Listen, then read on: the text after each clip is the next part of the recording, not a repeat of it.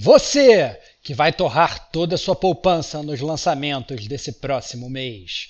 Você que é sempre o último a saber das fofoquinhas do mundo dos games. E você que está morrendo de curiosidade de saber se sua mensagem vai ser lida neste episódio.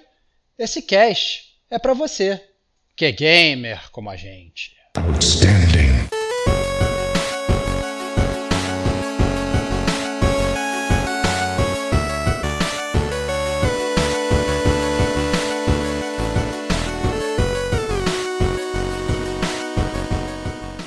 Rodrigo Estevão.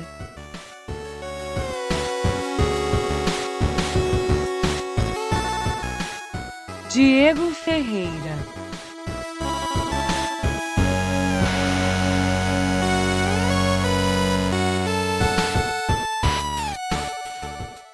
Kate Schmidt.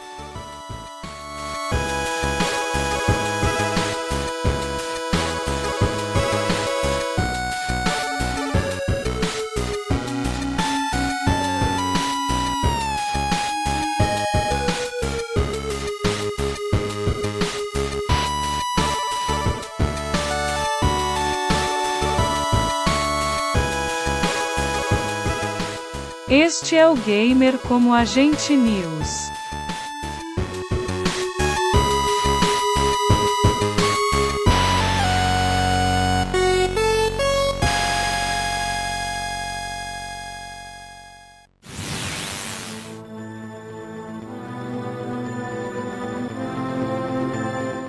Eu sou o Diego Ferreira.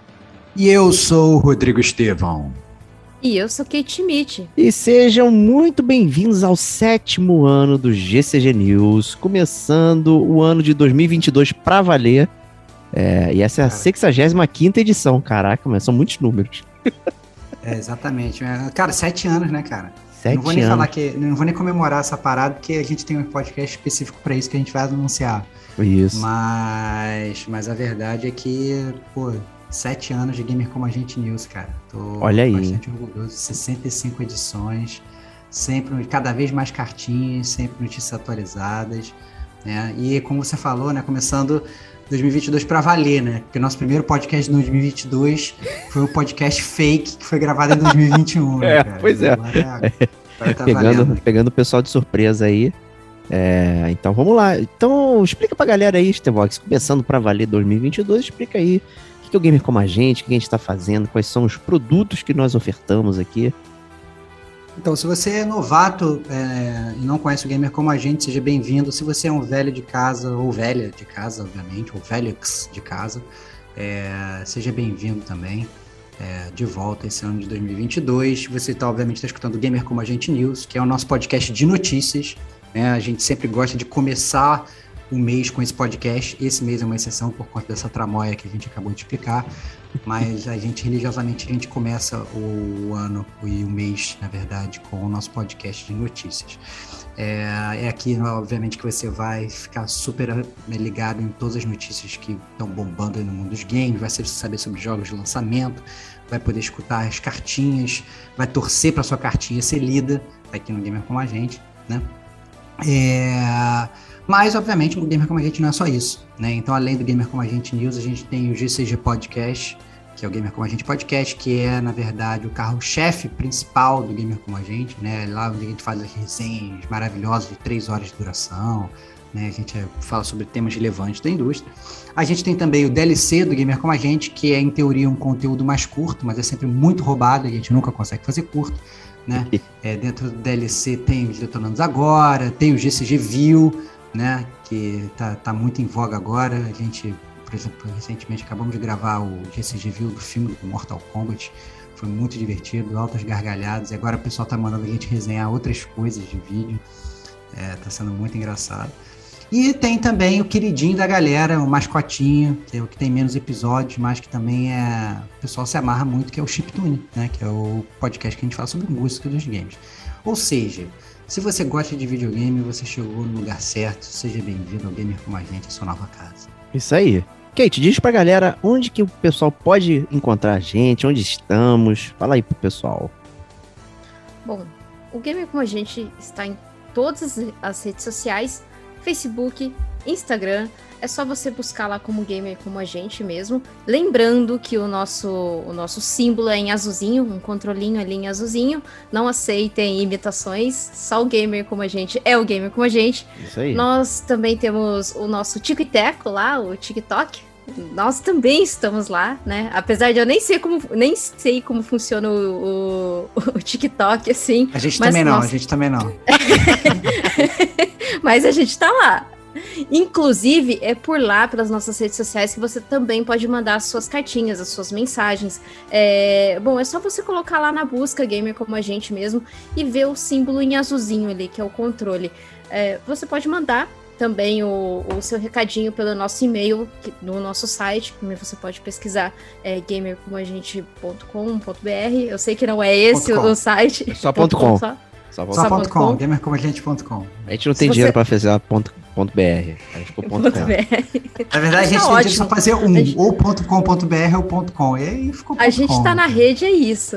É isso. É isso, é isso. E lá, e lá também você pode comentar no- nos episódios, né? Deixar o seu comentário ali no site, nos episódios que a gente também lê aqui, né? A gente faz toda uma curadoria aí de Diegovski fazendo toda uma curadoria de todos os nossos ouvintes e trazendo o seu recadinho para cá. É, aceitamos também sugestões de casts, aceitamos ah, críticas, como já rebatemos algumas outras aqui. E a gente fica muito feliz com as, com- com as cartinhas que cada dia mais aumenta o nosso tempo aqui no News, né? Mas a gente fica aí, feliz com isso. com certeza. muito feliz com isso. Então, quer ajudar ainda mais o podcast? Então, faça como a Kate falou, siga nossas redes sociais, se inscrevam lá. A gente tem muitos ouvintes e poucos seguidores, então vamos lá, né? Clicar lá para acompanhar o conteúdo. O Instagram ali bomba, a gente faz brincadeirinha, tem postagem, tem uma série de coisas, troca ideia.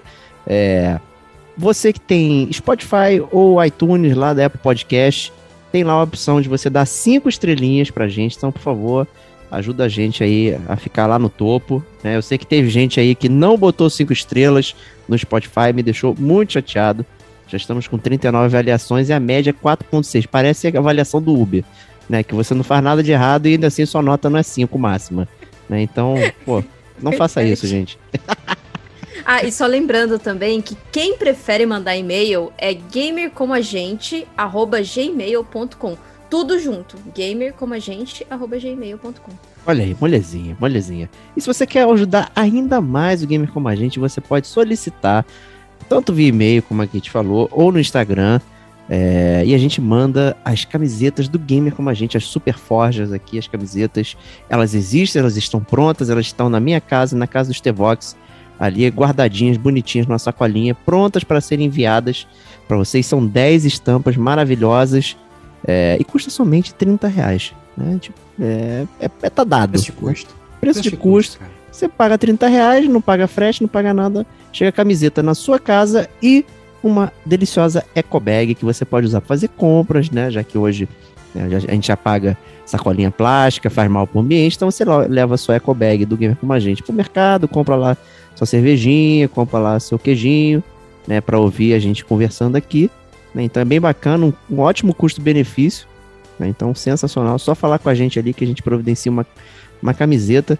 Tava até falando com o Stevox, ano passado o pessoal ajudou tanto a gente com as camisetas que a gente bancou o custo do, do, do WordPress ali, né? Então quebrou esse galho pra gente ali, já o custo do site já foi totalmente financiado pela galera aí que comprou a camisetinha, então muito obrigado, já, já ajudou demais.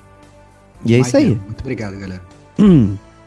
Então vamos começar aqui a deliciosa leitura de bíblias, cartinhas, pergaminhos, mensagenzinhas da galera que manda pro Gamer Como a gente aí em todas as plataformas e e-mail.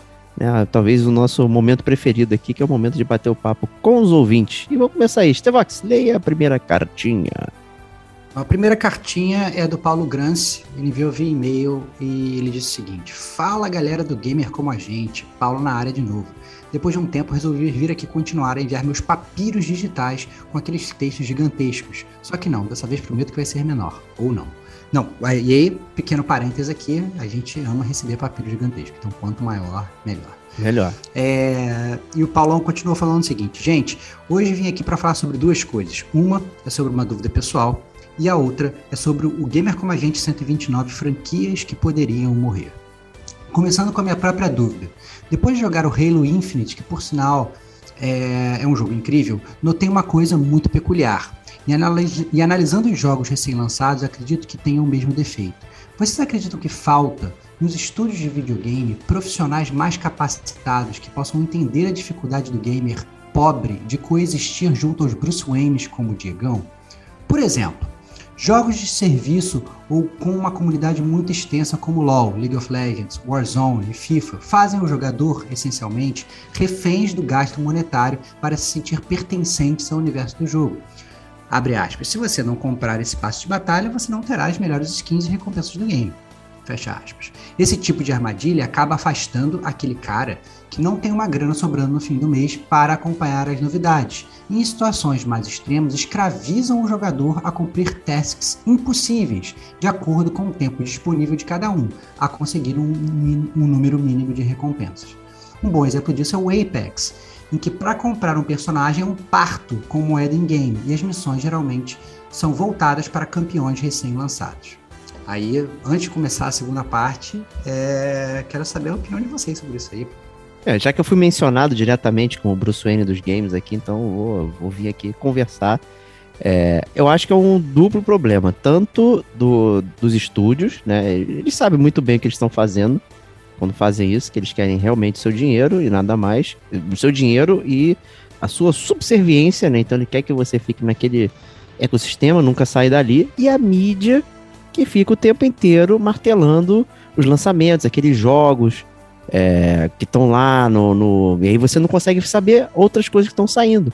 Né? Estão sempre aqueles é, top of the mind, né? Aqueles jogos que estão sempre ali, né? Blá, blá, blá. Sempre tem notícia de Far Cry, sempre tem notícia de não sei o que e tal. E você fica aquilo martelando na sua cabeça. Aí você sente, né? Aquela papagaiada que o pessoal chama de FOMO, né? Fear of Missing Out, né? Então você tem um temor por estar perdendo algo. Você não está participando de conversas, é, você está por fora do assunto. Né? Isso virou uma coisa que é, destrói nossa capacidade de escolher algo, de, de, de participar, de, porque você sempre quer ir para a próxima coisa que as pessoas estão conversando.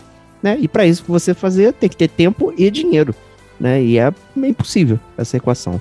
Né? E a gente aqui no Gamer Como a gente, a gente tenta o melhor possível para falar sobre coisas que estão de acesso às pessoas. A gente sempre fala quanto custa, qual é a melhor opção para você ir lá gastar o menos possível. A gente fala, pô, tomou um tiro de um jogo, fala, pô, não peguem esse jogo. A gente não tem é, obrigação nenhuma, porque a gente não tá na mídia, então a gente tem obrigação nenhuma de estar tá acompanhando os lançamentos ponta a ponta. Né? Tem a galera que às vezes está jogando um jogo de 2, 3, 4, 5 anos atrás e tá tudo bem. Né? Eu acho que isso é saudável né? para a gente poder é, manter o nosso bolso legal e também o nosso, nosso passatempo sadio, né? para não ficar uma coisa doentia. Né? Queria ouvir a Kate aí também. Bom, é, eu acho que como todo mundo sabe, eu voltei a jogar Destiny, né? E Destiny tem essa questão do passe de temporada que eu acredito que é o que ele tá falando aqui na cartinha, né? Que você compra a temporada para esses jogos como Apex ou Halo Infinite, que também tem o passe de o Battle Pass, né? Que é a temporada, eu não sei quanto, quanto um, quantos meses é a temporada do Halo Infinite, mas no Destiny é, tava em torno de quatro meses, por aí. É, essa última durou muito mais. Só que assim, você fica naquela coisa mesmo, presa de que, poxa, se eu paguei essa temporada, eu preciso jogar essa temporada. Então você acaba esquecendo os outros jogos e você, na sua cabeça, querendo fazer aquilo render. Né? E, e, por exemplo, acabou a temporada, você vê os seus amigos comprando e você não, e daí cria-se aquele sentimento de fomo que o Diego falou. Poxa, todo mundo tá jogando, eu não tô jogando, pô, tem uma atividade legal, só que pra eu fazer essa atividade, eu tenho que pagar sabe? Então, é, eu acredito que mais pra frente os jogos vão começar a ter essa, essa postura, assim, não só esses esses que é looter shooter, assim, no caso, né, de jogos de tiro também, tudo mais, mas eu acredito que mais pra frente isso vai ficar bem mais comum, né, de você pagar como passe de temporada. É, no caso do Apex, ele é um jogo entre aspas, de graça, porque você acaba monetizando dentro dele e é dessa maneira que ele vai te cobrar, né? E a galera ganha dinheiro pra caramba dessa maneira. Só que as empresas elas estão vendo que elas estão ganhando muita grana com isso.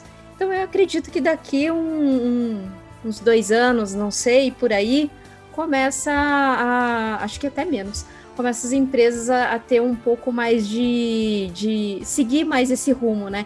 Principalmente jogos de celulares. Principalmente, que é o que mais dá dinheiro. A Tencent tá ó, de olho. Inclusive, ela comprou. É... Ela não. A 2K comprou uma gran, grande empresa de desenvolvedora de jogos mobile, porque ela quer é, entrar nesse mercado e dessa maneira. Então, assim, a gente já percebe. É, em grandes empresas nunca vai pensar no jogador pobre. Essa é a verdade, nunca. Eu tenho, eu tenho até um, um pensamento para dar um, um, outro lado da moeda, dessas paradas que vocês estão falando, que eu concordo, obviamente, com o que vocês estão falando. Então você fica refém do jogo, você fica com fome, você fica querendo toda hora pagar e tal e tudo. Mas assim, é, a gente sabe que hoje o jogo está muito caro, né? Então você vai comprar um jogo a 300 pau. Aí vai um outro lançamento, mais 300 pau. Outro jogo lançamento, mais 300 pau. É, e acaba que é, esses jogos, na verdade, geralmente quando vão ser espaços de temporada, eles às vezes eles são caros, mas às vezes não são caros, tão caros quanto um jogo novo, né? Às vezes até são, é verdade, é o preço de um jogo novo dentro do próprio jogo. Mas, mas o que acontece é que é o seguinte, é que às vezes também quando você tem muito pouco dinheiro, né?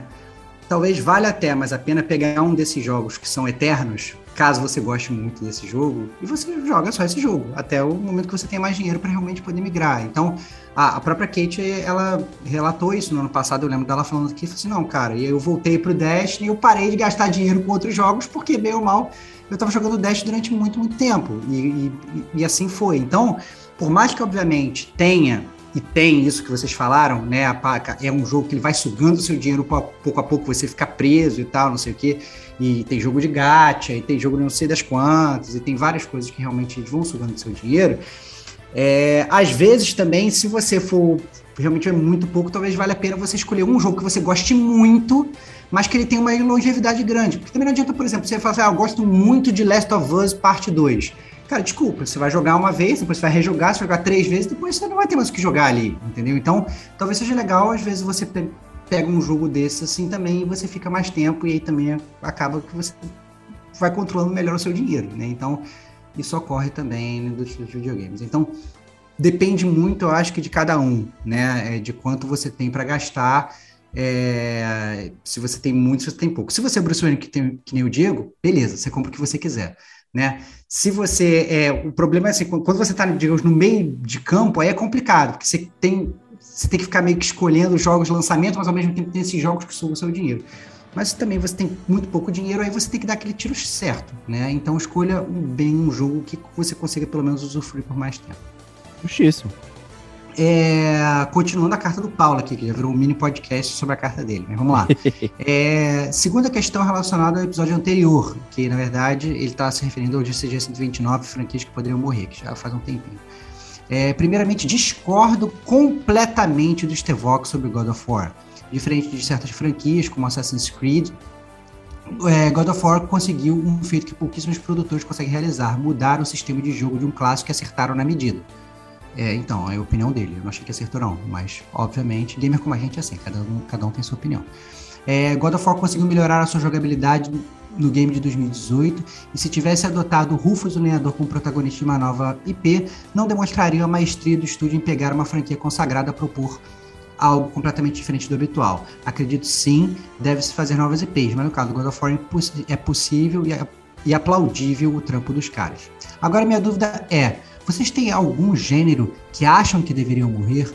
Por mim, o Battle Royale e a insistência de fazer você pegar, pagar penitência por abandonar partidas casuais em games multiplayer devem morrer para ontem. Se a partida é casual, por que tem a obrigação de jogar conforme o meta e continuar até o fim da partida? Se quisesse algo sério, iria para filas ranqueadas. Ah, e outra coisa, franquias com mais de 5 jogos podem ir para a vala também. Com tantos jogos atualmente disponíveis de forma fácil, é quase impossível aproveitar e jogar 6, 7, 8 jogos da mesma franquia sem sentir aquele sentimento de estou perdendo de conhecer coisas novas. Olha aí de novo aí, o Fear of Missing Out. Acho que hoje em dia não há mais espaço para aglutinações. Enfim, espero não ter me alongado muito e se alguém tiver uma opinião diferente da minha, tá errado. Hahaha. Valeu, galera. Continue com o trampo e não siga a indústria. Continue dando atenção aos fãs. Tamo junto. É nós. É, sobre o God of War, é, eu acho o que eu achei engraçado é foi o nosso amigo Paulão. Ele falou que o God of War ele não podia acabar, que foi super legal, mas ele logo depois ele falou que franquias com mais de cinco jogos poderiam ir para a vala também. Então, a gente está falando do God of War. God of War tem God of War 1, 2, 3, Chains of Olympus, God of War Betrayal, é, God of War Ascension, God of War novo. É, então, God of War já tem muito mais. Ih, deu mole, deu mole no argumento, hein? Então, Acho que ele não gosta de número, hein? Acho que ele não gosta de número. É. Se tiver pois é, subtítulo, então, tá bom. É, então, então assim, então ele próprio já deu o próprio argumento e para falar que a franquia tá saturada. Então, desculpa aí, Paulão, é, se você foi vencido pelo seu próprio argumento, nem vou começar a contra-argumentar aqui, porque eu concordo com o seu contra-argumento, cara. Parabéns, cara, você se venceu, cara. ah, esse negócio da partida casual é, é o lance de estragar para todo mundo. Você jogava queimada ou queimada, depende do seu, da sua localidade aí. E você simplesmente virasse e fosse embora, você estragava a partida pra galera. Não dá pra fazer isso. Né? Então, pagar a penitência para abandonar a partida casual, eu acho justo, gente. Porque você, mesmo brincando ali, você tá estragando a jogatina pros outros. Né? No Rio de Janeiro, aqui, o famoso taco. Né? Imagina, né? Você já tem poucos jogadores ali, você vai. Ah, tô perdendo, vou embora. Tipo, você estraga a diversão pra galera. Né? Você deixa os outros jogadores né, sem se divertir. Né? Que o objetivo do casual é só diversão, não é você ser o melhor, nem, nem, nem tá no topo né, da lista e tudo mais, como ranqueado, mas você tá ali para se divertir. Se você simplesmente vira as costas e vai embora, você tá deixando a divers... quebrando a diversão dos outros. Né? E normalmente a pessoa vira e vai embora justamente quando ela tá perdendo. Ou seja, uma pessoa má perdedora. Né? Ela não aguenta ali tomar a zoação, a brincadeira e tudo mais, pega e vai embora. Tipo, ah, nunca vou virar esse jogo do PES aqui de 11 a 0. Então vou embora. Mas, mas sabe, é meio. Você estraga o momento ali. Então eu discordo também aí da, perder, da penitência. Né? Tem que saber perder. Tem que saber perder. perder. Né? Eu, eu que eu digo. Tem que saber. É, olha aí.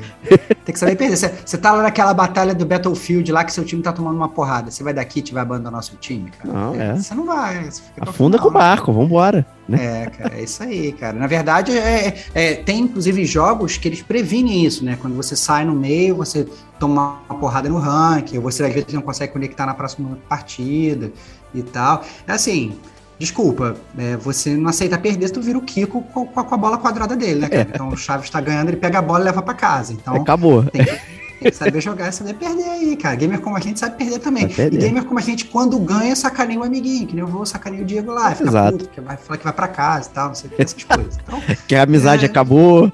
É, fala que, que, que a amizade, joga o controle na televisão, né? Aí vai, pega, mete a mão no Cheetos, passa no controle só pra deixar o amiguinho puto. É. Né? A gente sabe como é que funciona essas coisas. Justíssimo, isso aí. Então, obrigadão aí, Paulo, pela cartinha aí. Eu acho que, não lembro se foi ele, teve uma pessoa que, que deu um Feliz Natal pra gente lá e pediu, pelo amor de Deus, um Detonando Agora como presente de Natal pra galera. E foi o que a gente fez, né, Stevox? O último lá, podcast que a gente entregou. É verdade. Foi, Detonando foi, foi, Agora. To, foi totalmente ler o nosso pensamento, né? Foi engraçado, bem curioso. Kate, lê pra gente aí o próximo e-mail. Próximo e-mail é do Guilherme Sakurai, vi e-mail, kkk. É, ele diz o seguinte: Salve, salve, meus queridos. Depois de muito tempo acompanhando os podcasts, resolvi escrever a tal da cartinha para vocês. Escutei o podcast sobre Death Stranding e resolvi compartilhar algumas ideias e perguntas para vocês. Entendo todas as críticas em cima do jogo. É evidente que o ritmo é lento, que o gameplay não é super dinâmico e que a história pode parecer confusa. Meu ponto é: qual olhar estamos usando para analisar Death Stranding? Estamos partindo do princípio de que um jogo de videogame é apenas entretenimento? Esse princípio é, inconsci é, inconsciente, é uma ideia que repousa no imaginário das pessoas de que videogame é uma parada feita apenas para diversão.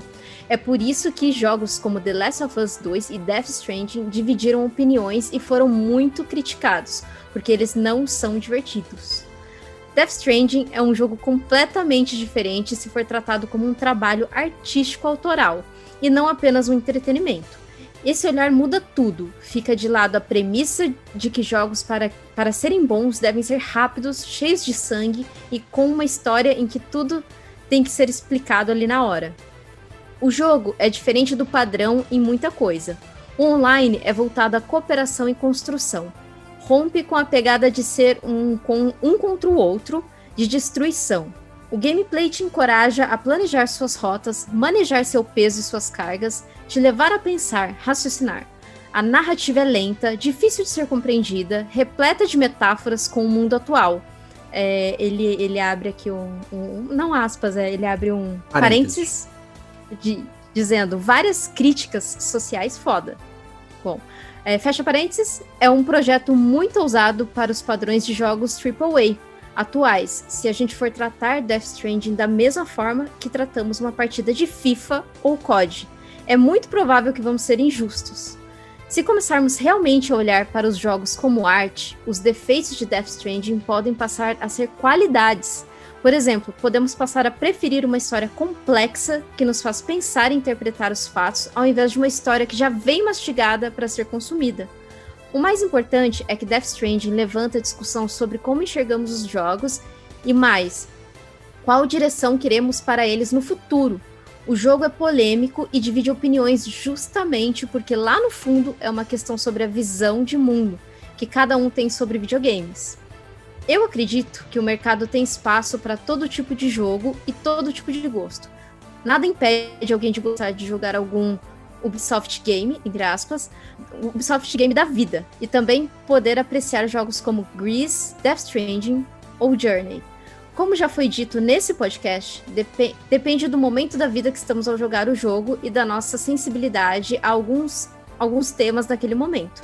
No entanto, acho que o jogo foi injustiçado por um olhar viciado com relação a videogames. É como oferecer caviar a alguém que só se acostumou a comer fast food. Descer a, linha, a lenha em Death Stranding é um recado para a indústria de que queremos jogos mais simples com a mesma fórmula que vemos há duas gerações Sinceramente, meu hype pro Far Cry 12 é zero. Mas se tiver, mas se não tiver nada melhor, vou acabar jogando. E vocês, meus lindos do GCG, o que acham dessa questão toda? Será que existe um metaverso em que Diego Ferreira amou Death Stranding? Estou voltando a acompanhar os, acompanhar os casts e eu amo vocês. O meu podcast favorito no momento, com certeza. Vou separar um tempo para escutar o episódio sobre The Last of Us 2 e quem sabe retorno aqui com outro textão. KKKK. Um grande abraço para vocês e continuem sempre com o podcast. Pô, tá dando mole aí, não viu Last of Us 2 ainda? Talvez um pináculo, é? né, do, do Game Como a Gente.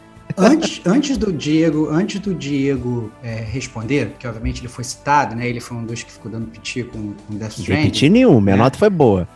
É, é, porque você foi meio convencido. Deu pedido durante, falou que não conseguia, tua filha que te obrigou a jogar. Foi maior tal, que Days Gone. É, é, mas, mas assim, obviamente, com relação à opinião dele, a opinião reflete praticamente toda a minha nota final ao, ao Death Stranding. Para mim é exatamente isso. Eu acho que o jogo tem que jogar, que pensa diferente. Realmente, tem alguns problemas do ritmo ser lento, mas eu acho que a gente aqui, inclusive como a gente, é que a gente é, estimula esse tipo de, de, de, games diferentes e obras diferentes, maneiras diferentes de você jogar videogame, e que é, foi exatamente o que ele falou. Às vezes pode, pode inclusive, estar num ponto da sua vida que você não está preparado para jogar aquele jogo, né? Isso acontece muito. Ah, não tô com cabeça para jogar um jogo de puzzle, não tô com cabeça para jogar um jogo que tem uma história muito densa. E aí você pode acabar achando o jogo ruim, né? Aí você vai jogar depois o jogo num outro momento e o jogo flui naturalmente. Isso é muito bom. A única coisa só que eu gostaria de citar aqui, que é uma discussão recorrente aqui do Gamer Como a Gente, é, que é justamente o que ele falou aqui no primeiro parágrafo, é a questão da diversão, né? É, que ele fala que ah não, todo as pessoas elas assumem que todo jogo tem que ser tem que ser divertido. E aí já é o meu já é o conceito já que eu fico sempre debatendo com o Diego é que o erro é na verdade você pensar que diversão é só você dar gargalhada ou é só você ficar feliz. Na verdade, diversão não é isso, né? Então, se for olhar no, no dicionário, o, diversão é um, é um passatempo, uma coisa que distrai, é uma coisa que, que diverte, que ela te tira da, da, da, da, sua direção, entendeu? Ela te desvia da sua direção. Então é literalmente um passatempo.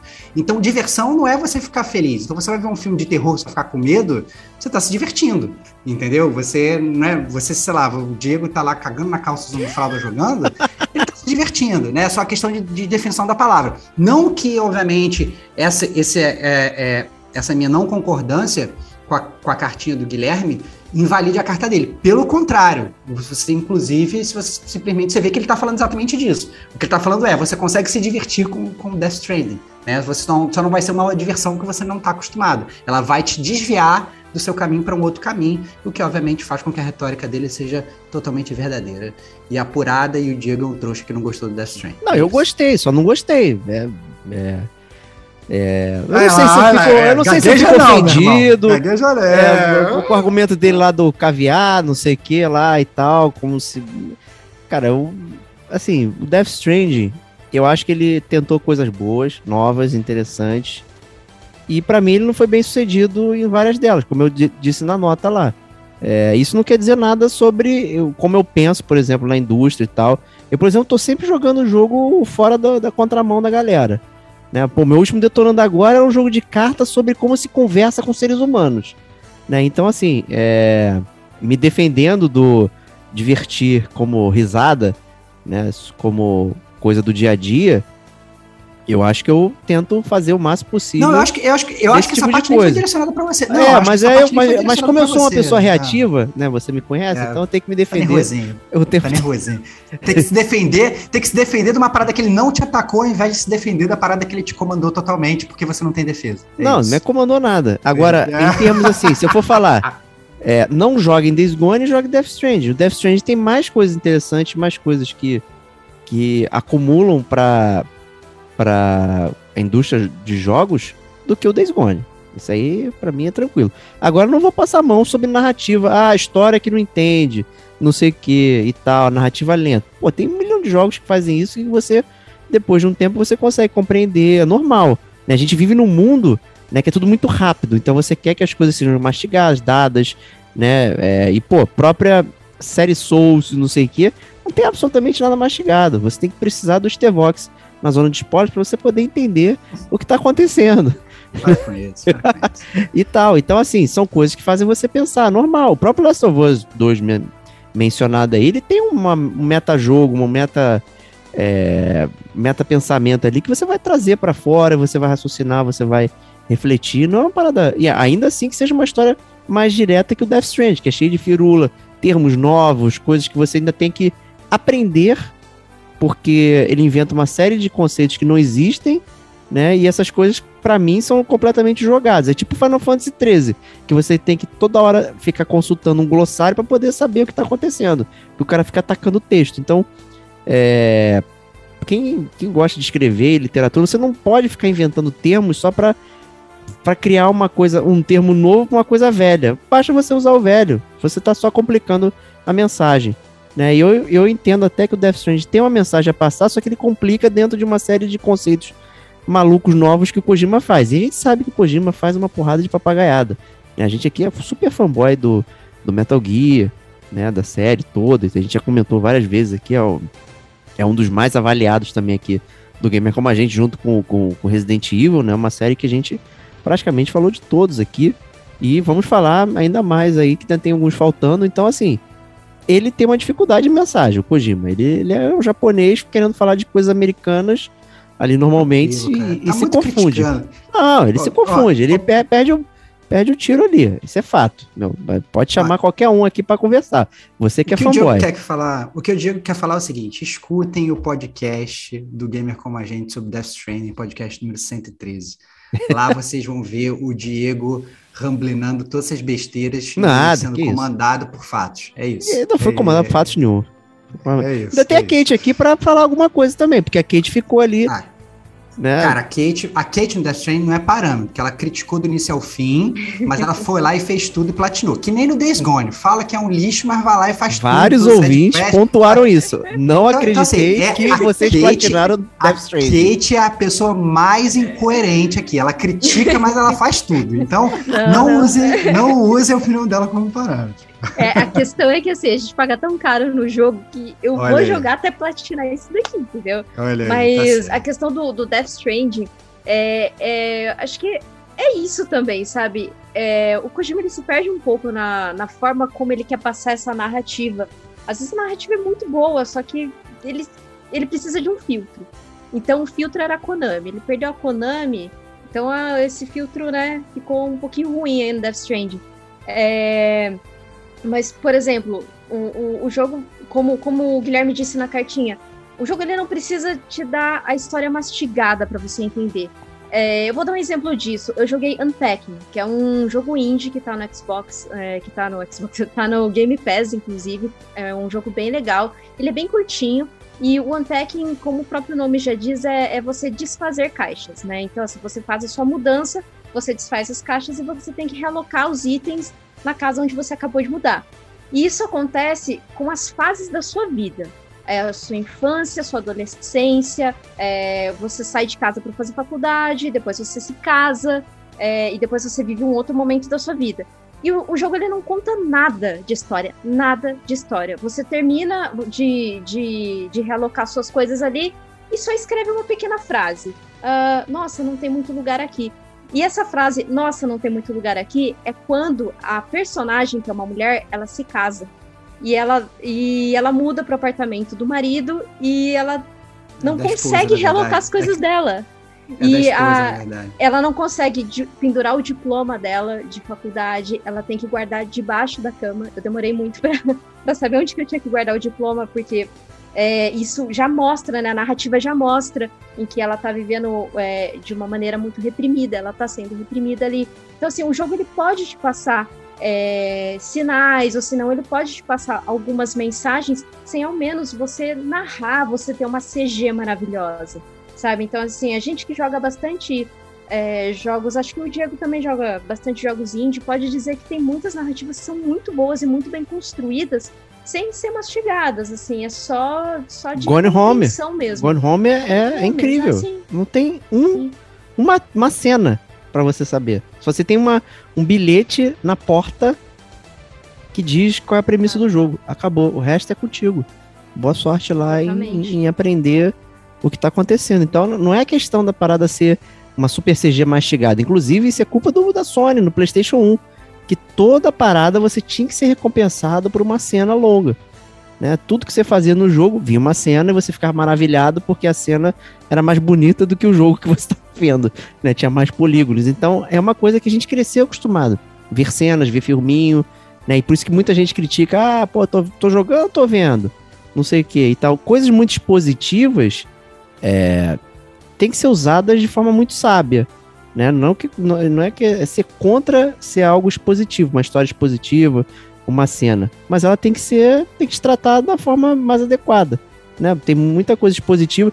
Quantos filmes tem, tipo, passa o mistério inteiro, e aí chega na última cena, ele explica de uma maneira idiota tudo que aconteceu no filme, e tu fica, pô, meu, o que, que é isso aqui, cara? Que doideira é essa aqui? Tá doidão? Né? Uma parada assim, não faz sentido. Então a gente tem que ter muito cuidado com a exposição. Ela não pode te tratar de forma é, como se você não estivesse entendendo nada, né? Ou ser só martelado. Né? O Dark Souls é um exemplo, o Gone Home, o Unpack, aí eu já fiquei super curioso para jogar, o Stevox jogou, que a gente jogou, de repente eu jogo aí pra gente fazer um, um mini mini resenha e tudo mais. Então, bastante interessante aí. É uma discussão. Agora eu só fiquei chateado com você, Guilherme. Pô, não ouviu o The Last of Us 2 ainda, cara? um dos maiores podcasts do Gamer Como a Gente.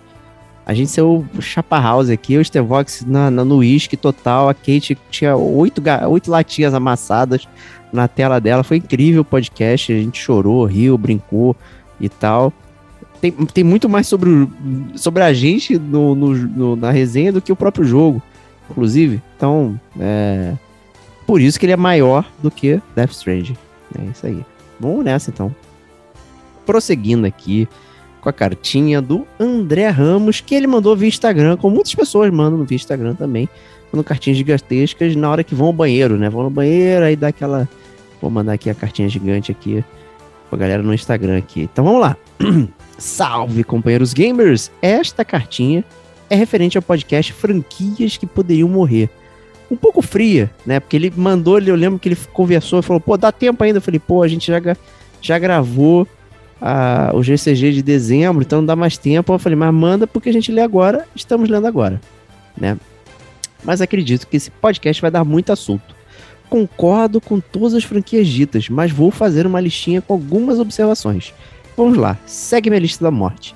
Resident Evil poderia ter parado no Resident Evil 0. os seguintes claramente poderiam ser outras IPs, principalmente o 7, que é um plágio claro do PT, jogo cancelado do Kojima e do Del Toro. E aí, Stevox, faz um comentáriozinho sobre isso aí. Cara, eu. Assim. O, o PT ele não lançou, né? Ele era um teaser, né? Não existe, Então, né? É, é, é, não existe. Então eu acho que falar que é um plágio claro, eu acho meio, meio ilusão, porque jogo, jogo, jogo de terror de primeira pessoa tem um milhão. Vai falar o que que é Outlast é um plágio de, de, de alguma coisa? Não é e tal. Eu acho que o, o- Resident Evil, a gente inclusive já debateu isso na cartinha, salvo engano, foi do próprio, do próprio mês de dezembro, que a gente também é, foi, foi acusado de ter protegido o Resident Evil, de não ter botado lá nas franquias que poderiam morrer. É, mas a verdade é que o, o Resident Evil ele tem uma, essa forma meio estranha, né? Que ele, ele meio que se renova a cada três jogos, né? Ele, ele traz um negócio tudo diferente e tal a cada três jogos. Mas eu concordo eu, é, também com essa. Inclusive, foi a mesma coisa que eu falei no último news. Assim, eu acho que, olhando por um determinado viés, eu acho possivelmente tranquilo de falar que poderia realmente ter acabado, poderia ter criado um jogo novo. Né? É, esse argumento é muito claro, que esse jogo, por exemplo, o último, ele poderia ter um nome, completamente diferente. Né? Mas, obviamente, eles querem, querem né, se, se fazer valer do nome da franquia, porque eles sabem que assim eles vendem muito mais. Né? A gente sabe como é que funciona essas coisas. Isso aí. Vamos lá. Tomb Raider. Esse dói muito, mas concordo com vocês. O reboot foi bom. As sequências precisam ser melhores pelo nome que carrega. É isso aí. Agora, será que a gente abandona a Lara Croft? Né? E, ou, ou não? Né? Será que. Mas se alguém fizesse outro reboot, provavelmente seria muito parecido com o primeiro, né? Então, talvez fosse melhor. Quer manter a personagem? Tenta fazer algo diferente com ela né, sem ser aquela assassina fria, roubadora de coisas né, da- das paradas ali, não que não se importa com a vida humana, né? Acho que é isso. Então, pra fazer Tomb Raider tem que pensar no personagem, não nas coisas que você faz especificamente ali, que elas acabam sendo iguais. né? Então aí vai acabar fazer o reboot, ah, olha ela pegando as duas pistolas de novo, não sei o que, ninguém vai se emocionar mais com isso, não, não dá mais. Ele falou de Mario, mesmo argumento que vocês usaram do Sonic. Cara, esse eu discordo demais, cara. Não. Que o Mario, ele tá entranhado na cultura popular, meu. É tipo Darth Vader. Chegar e falar, não, tem que acabar com o Darth Vader. Né? Que são pessoas Não, que eu- às vezes nem viram o filme e sabem que é Darth Vader. Elas sabem que é Mario. E- Esse não é o meu, esse não é o meu argumento sobre o Mario para o Mario continuar. Assim, eu acho que tá entranhado na cultura. Desculpa, né? É, a gente falou do God of War, God of War tá entranhado na cultura. Não, não tá. Não tá. A vovó da esquina não sabe quem é Kratos. Não, mas sabe não, quem é o tudo Mario. bem. Anyway, não, tá treinado na cultura games. Deixa eu terminar. Ah, não, eu falei cultura Entendeu? popular. Não, beleza, mas isso não quer dizer nada. O Sonic também estava entranhado na cultura Não tá, e, não tá. e, e- e tava. Eu, eu acho que o ponto é o seguinte: o Mario ele não pode acabar porque eu acho que os, os jogos dele é, eles têm uma. A, a Nintendo, bem ou mal, ela consegue ir meio que repaginando os jogos dele, fazendo com que os jogos dele funcionem. Então, os jogos do Mario são divertidos, essa é a grande verdade. São bons jogos. Não é que nem o Sonic, que, pô, os únicos jogos divertidos do Sonic eram lá os do início, e mesmo assim, olha lá, tinham vários poréns, como a gente já citou também no podcast franquias que deveriam morrer. Escutem lá que a gente fala sobre os problemas que o Sonic tinha, né? O Mario, ele funcionava bem lá atrás. Hoje, se você for jogar um jogo do Mario lá atrás, ele continua funcionando bem. Você vai jogar um Mario Odyssey agora, o Mario continua funcionando bem. Então, assim, o Mario, ele é uma franquia que ele é tratada com, com, com muito carinho. Ah, tem um jogo ou outro que desvirtua e tal, que é um pouco diferente, beleza. Mas eles estão tentando coisas diferentes. Vai botar o Mario versus Rabbids lá, beleza. Ah, não, é, fizeram um Mario. Mario é, XCOM, é, né? é, Mario XCOM. né, o Mario XCOM e tal, não sei o que, ah, não funciona muito bem. Beleza, mas eles tentaram ali e tal, não sei o que, a gente entende. Mas se você olhar os jogos tradicionais do Mario, é, o Mario ele, ele é um jogo baseado somente na jogabilidade. Ninguém joga Mario pra ver história, né? Então, assim, é, desculpa, a gente sabe o que vai acontecer, né? A princesa foi raptada e vai salvar a princesa no final. Exceto muito- no Mario Odyssey, hein? Que a princesa dá um É. bagulho depois no final. É, cê- cara, você spoilerizou o final do Mario Odyssey. É Ué, isso que eu sou conhecido por isso, cara. Cara, pelo amor de Deus, escutem o podcast do Gamer com a gente sobre Mario Odyssey. Anyway, Podcast É, 50, hein? Chutei certo, hein? Podcast esse Estou podcast certo? 50. Eu, eu- eu acredito em você, eu acredito em você. Não vou, não vou fazer o, o fact Não, não, check não é precisa fazer fact check, não. É 50 mesmo, É. certíssimo. Mas, mas, o ponto é, eu acho que o Mario aí. Eu, inclusive, pensei em colocar Mario na minha lista final, mas inclusive eu mudei de ideia justamente porque. Não porque o Mario é, um personagem relevante da cultura. Foda-se, pra mim não quer dizer nada. Se é relevante, não, mas tá sendo milcado, né? seus jogos estão todos uma merda e tal, você corta, inclusive, para não danificar. A, a, a, a, sua imagem cultural. Você viu o Indiana Jones, porra, três filmes fodas. Aí o cara vai, mete um caveira de cristal, você já começa a olhar para outros olhos com o Indiana Jones. E o Indiana Jones era tava totalmente preso na cultura popular, mas agora você já fala, pô, que merda, né? Um caveiro de cristal. Então, assim, eu acho que você pode, inclusive, cagar a imagem da parada milcando ela. Então, eu acho que esse argumento não, não cola muito, não. Mas, segue o baile. Ó, vou te dar um argumento que cola muito bem, então. Tem uma bela camiseta do Gamer Como a Gente, Itzabi Mario, que é incrível, gente. Comprem lá que mas tá não tem Mario, fantástico. Cara, não tem, não, não tem Mario, não, cara. Senão daqui a pouco vão querer denunciar a gente pra Nintendo lá. Não, não cara. tem o Mario. A, vai, é Mario. Vai ter youtuber famoso querendo. vai, vai querer ter youtuber famoso denunciar alguém. Cara, o que tá falando? Eu, tu, tá, tá rolando bola pra quem não. Coisa que não deve ser rolada. Você não Pô. sabe, a pessoa não viu a estampa. A estampa não tem o Mario, mas é It's a Me Mario. É, é isso aí. É e agora a próxima, essa aqui que eu quero ouvir, o Stevox porque ele fala assim: e para terminar a lista da morte, uma polêmica e um roubo, tudo junto. Já que o Diegão também roubou. Não roubo nunca, mas isso aí. From Software Games. Todos os jogos são, no mínimo, muito bons. Mas, na minha, forma, na minha opinião, a fórmula já secou. Apesar de e Bloodborne terem propostas diferentes, fiquei meio com o pé atrás do gameplay de Elden Ring. Acho que está na hora de uma nova HUD e uma nova engine. E aí, Starbox? Então, é... eu vou concordar e discordar com ele. A parte que eu vou concordar é que eu realmente, eu já falei isso no último Game Como a gente News, eu fico os dois pés atrás com Elden Ring. Né? Eu, é... eu achei que ele não é não é, o, é, um jogo da From Software tradicional. Eles, que eles mudaram tanto, criaram, botaram um mapa muito aberto, né? A movimentação do personagem é estranha, os personagens não te atacam, né? O seu personagem fica caindo de alturas absurdas, tem um cavalo que voa, você fica só mandando um milhão de magias e summonando gente. Assim, eu achei, eu achei muito estranho, eu tô com dois pés atrás com o Elden Ring.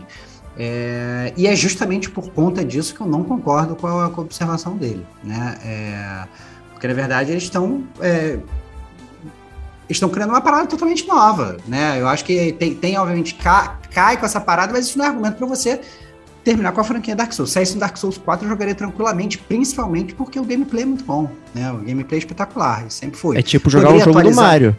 Olha aí. Exatamente, exatamente, exatamente. Mesmo com o Mario. Então, assim, poderiam melhorar, criar uma engine nova e transformar o jogo mais atual? Poderiam, ótimo. Né? Poderiam, inclusive, mudar algumas coisas, como mudaram no Bloodborne ou no Sekiro? Poderiam, como eles fizeram, eles fizeram muito bem. Né? É um jogo completamente diferente, mas ao mesmo tempo tem um look and feel mais ou menos igual. Né? Você tem a curva de aprendizado diferente, mas você, você, né? você percebe que é a assinatura da From Software ali. Né? O que eu acho é que, não sei se a gente jogando Elden Ring, a gente vai ter é, essa assinatura digital da, da From Software, que realmente não parece um jogo da From Software. Mas, vamos ver, né? deixa sair, depois a gente vê. É, a única coisa que parece ser da From Software é justamente o HUD, né? Que é igualzinho, barra de HP, barra de stamina, né? Os itens em cruz, né? não sei o que, toda aquela série de coisas que são iguais em todos os jogos, exceto no Sekiro. Né? O Sekiro talvez seja o, o, o mais diferente aí da, da brincadeira, mas eu concordo com o Stevox, ele, todos eles têm uma assinatura é, ali que são muito semelhantes, mas não são todos os jogos da From Software, né? Se você for cavar aí, cavucar tudo da From Software, porra, esses jogos Souls e e tal, que são assim, né? Os outros jogos da From são completamente diferentes, são, são talvez injogáveis hoje em dia. Né? Muita gente vai, vai, não vai conseguir é, brincar neles aí. Mas eu, eu, eu tendo a concordar, é, não com o Nova Engine, porque é foda, né? Você mudar a máquina que roda o jogo, criar uma parada nova e montar, não sei o que. É, então tem uma coisa de assinatura do, do da, da FromSoft que eles vão mantendo. Né? Eles mantiveram essa assinatura, mas nesse mundo gigantesco aí do Elden Ring. Eu, eu por exemplo, também não tô muito feliz com, o Elden Ring, não. Acho que vai complicar a dificuldade que tem de aprendizado da curva, né? De aprendizado da série Souls, que existe no mundo gigantesco. Como é que vai ser isso? Vai ter é, fogueiras, vou chamar de fogueiras, toda hora para você não ficar tão atrás? Pô, vou explorar uma caverna, não sei o quê as coisas tinham meio que um conceito, né, de, de movimentação de mundo nos jogos de Souls, Bloodborne, até no Sekiro mesmo, né, de como as, as áreas são conectadas, não sei o que, de repente eu tenho um mundo gigantesco, eu posso entrar em qualquer buraco e rodar, porra, vou ficar super frustrado, eu não sei como é que vai ser esse gerenciamento, né, então é, também tô com o pé atrás aí. Queria ver um pouco da Kate, né, que a Kate é, não é muito fã dos jogos da Souls, de Souls e tudo mais, mas é muito fã de Sekiro, né, curtiu pra caramba, então eu queria ouvir um pouquinho você também. Eu sou bem fã de Sekiro. Eu joguei Bloodborne. Eu gostei do, do, do Bloodborne. É, acho que só esses dois, os Dark Souls, que não me pegou. Eu tentei jogar, tentei jogar até com ajuda, né? Porque eu morria de medo de ser invadida. mas não me pegou muito o, o jogo, não. Eu acho que é, é, essa questão, ah, os jogos da From Software, tá, pode, poderia mudar um pouco o, o escopo, né, do jogo. Tá, poderia, mas eu, eu acho tão divertido ver gameplay dos jogos da From Software. Não sei se é porque a galera fica pistola assim jogando e eu acho engraçado as reações, mas eu gosto de assistir, cara. Eu até comentei com vocês que mesmo depois de jogando é, o Sekiro, eu assisto bastante gameplay de Sekiro, de Bloodborne, eu assisto gameplay de Dark Souls, eu acho super interessante, mas não é um jogo que, que me agrada, sabe, para jogar né? Porque eu sou agora, eu sou que nem o Diego, eu sou trivial agora. eu Olha aí. Jogos, Quero jogos plenos. Agora, o Elden Ring, eu tenho muita vontade de ver as pessoas jogando. Eu não tenho vontade de jogá-lo, mas eu tenho vontade de assistir as pessoas jogando.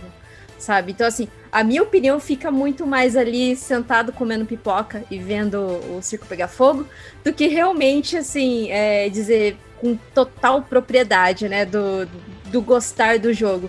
Mas o Sekiro, ele, ele tem uma, uma. Ele é bem diferente, assim, né, do da, da questão ali do Dark Souls. Ele tem um, o pairing, que ele é muito ligado nessa coisa de timing, de pairing. O Dark Souls é, é muito você desviar e, e, e, meio que não decorar, né? Na verdade, assim, o, os ataques. Nossa, mas eu. O primeiro boss do, do, Dark Souls, do 3, eu acho que eu fiquei duas horas para matar. Gente! Eu não sou boa em Dark Souls, cara. Não dá. Eu tento, eu tento, não dá, não rola. Para mim não rola. Eu não gostaria que a franquia acabasse. Adoro assistir a gameplay do, dos jogos da From Software. Eu acho super legal.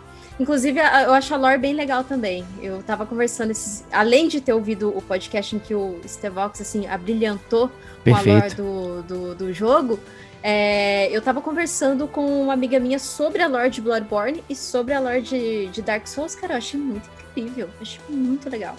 Então, assim, eu, eu sou, sou mera telespectadora ali do, do, dos jogos da From Software. Eu não gostaria que acabasse. Trazendo a cartinha do Sakurai, né? Não tem nada expositivo nessas lores, são totalmente subjetivos, argumentativos, né? A gente vai lendo item, vai batendo papo com as pessoas e vai montando todo esse backstory aí é, que, que, que brilhante o jogo. Né? E vou, aproveitar que você deu o jabá do nosso podcast, né? De, de assistir ou jogar lá também né? Também já é uma, uma coisa legal, que é você aproveitar é, os jogos e tudo mais. Então, às vezes, você assistindo também você fica feliz, né? Com, pô, eu mesmo vi o vídeo do Sekiro lá do cara que jogou vendado. Já de sacanagem, mano. O cara botou a venda e, e saiu jogando. Aí eu, normal, não vou conseguir terminar. Eu acho que vendo esse essas coisas, eu me sinto mais motivado a terminar. Porque eu olho e falo que me parece uma montanha que eu não consigo superar. Aí a galera tá jogando com o bombo do Donkey Kong, tá jogando com guitarra do Guitar Hero. Eu falei, gente, não é possível que eu sentado quietinho aqui não consiga terminar. Vou terminar. E aguardem esse ano aí que vai ter Sekiro aí com certeza que eu vou terminar suavão na nave. E é isso aí. Stevox, leia a próxima cartinha pra gente, por favor. Próxima, próxima carta do André Ramos via Instagram e ele falou o seguinte: Bom dia, amigos. Acabei de escutar o podcast do Mortal Kombat. GCG viu o último filme do Mortal Kombat. Poxa, cara, eu fiquei constrangido com o filme, muito ruim com força.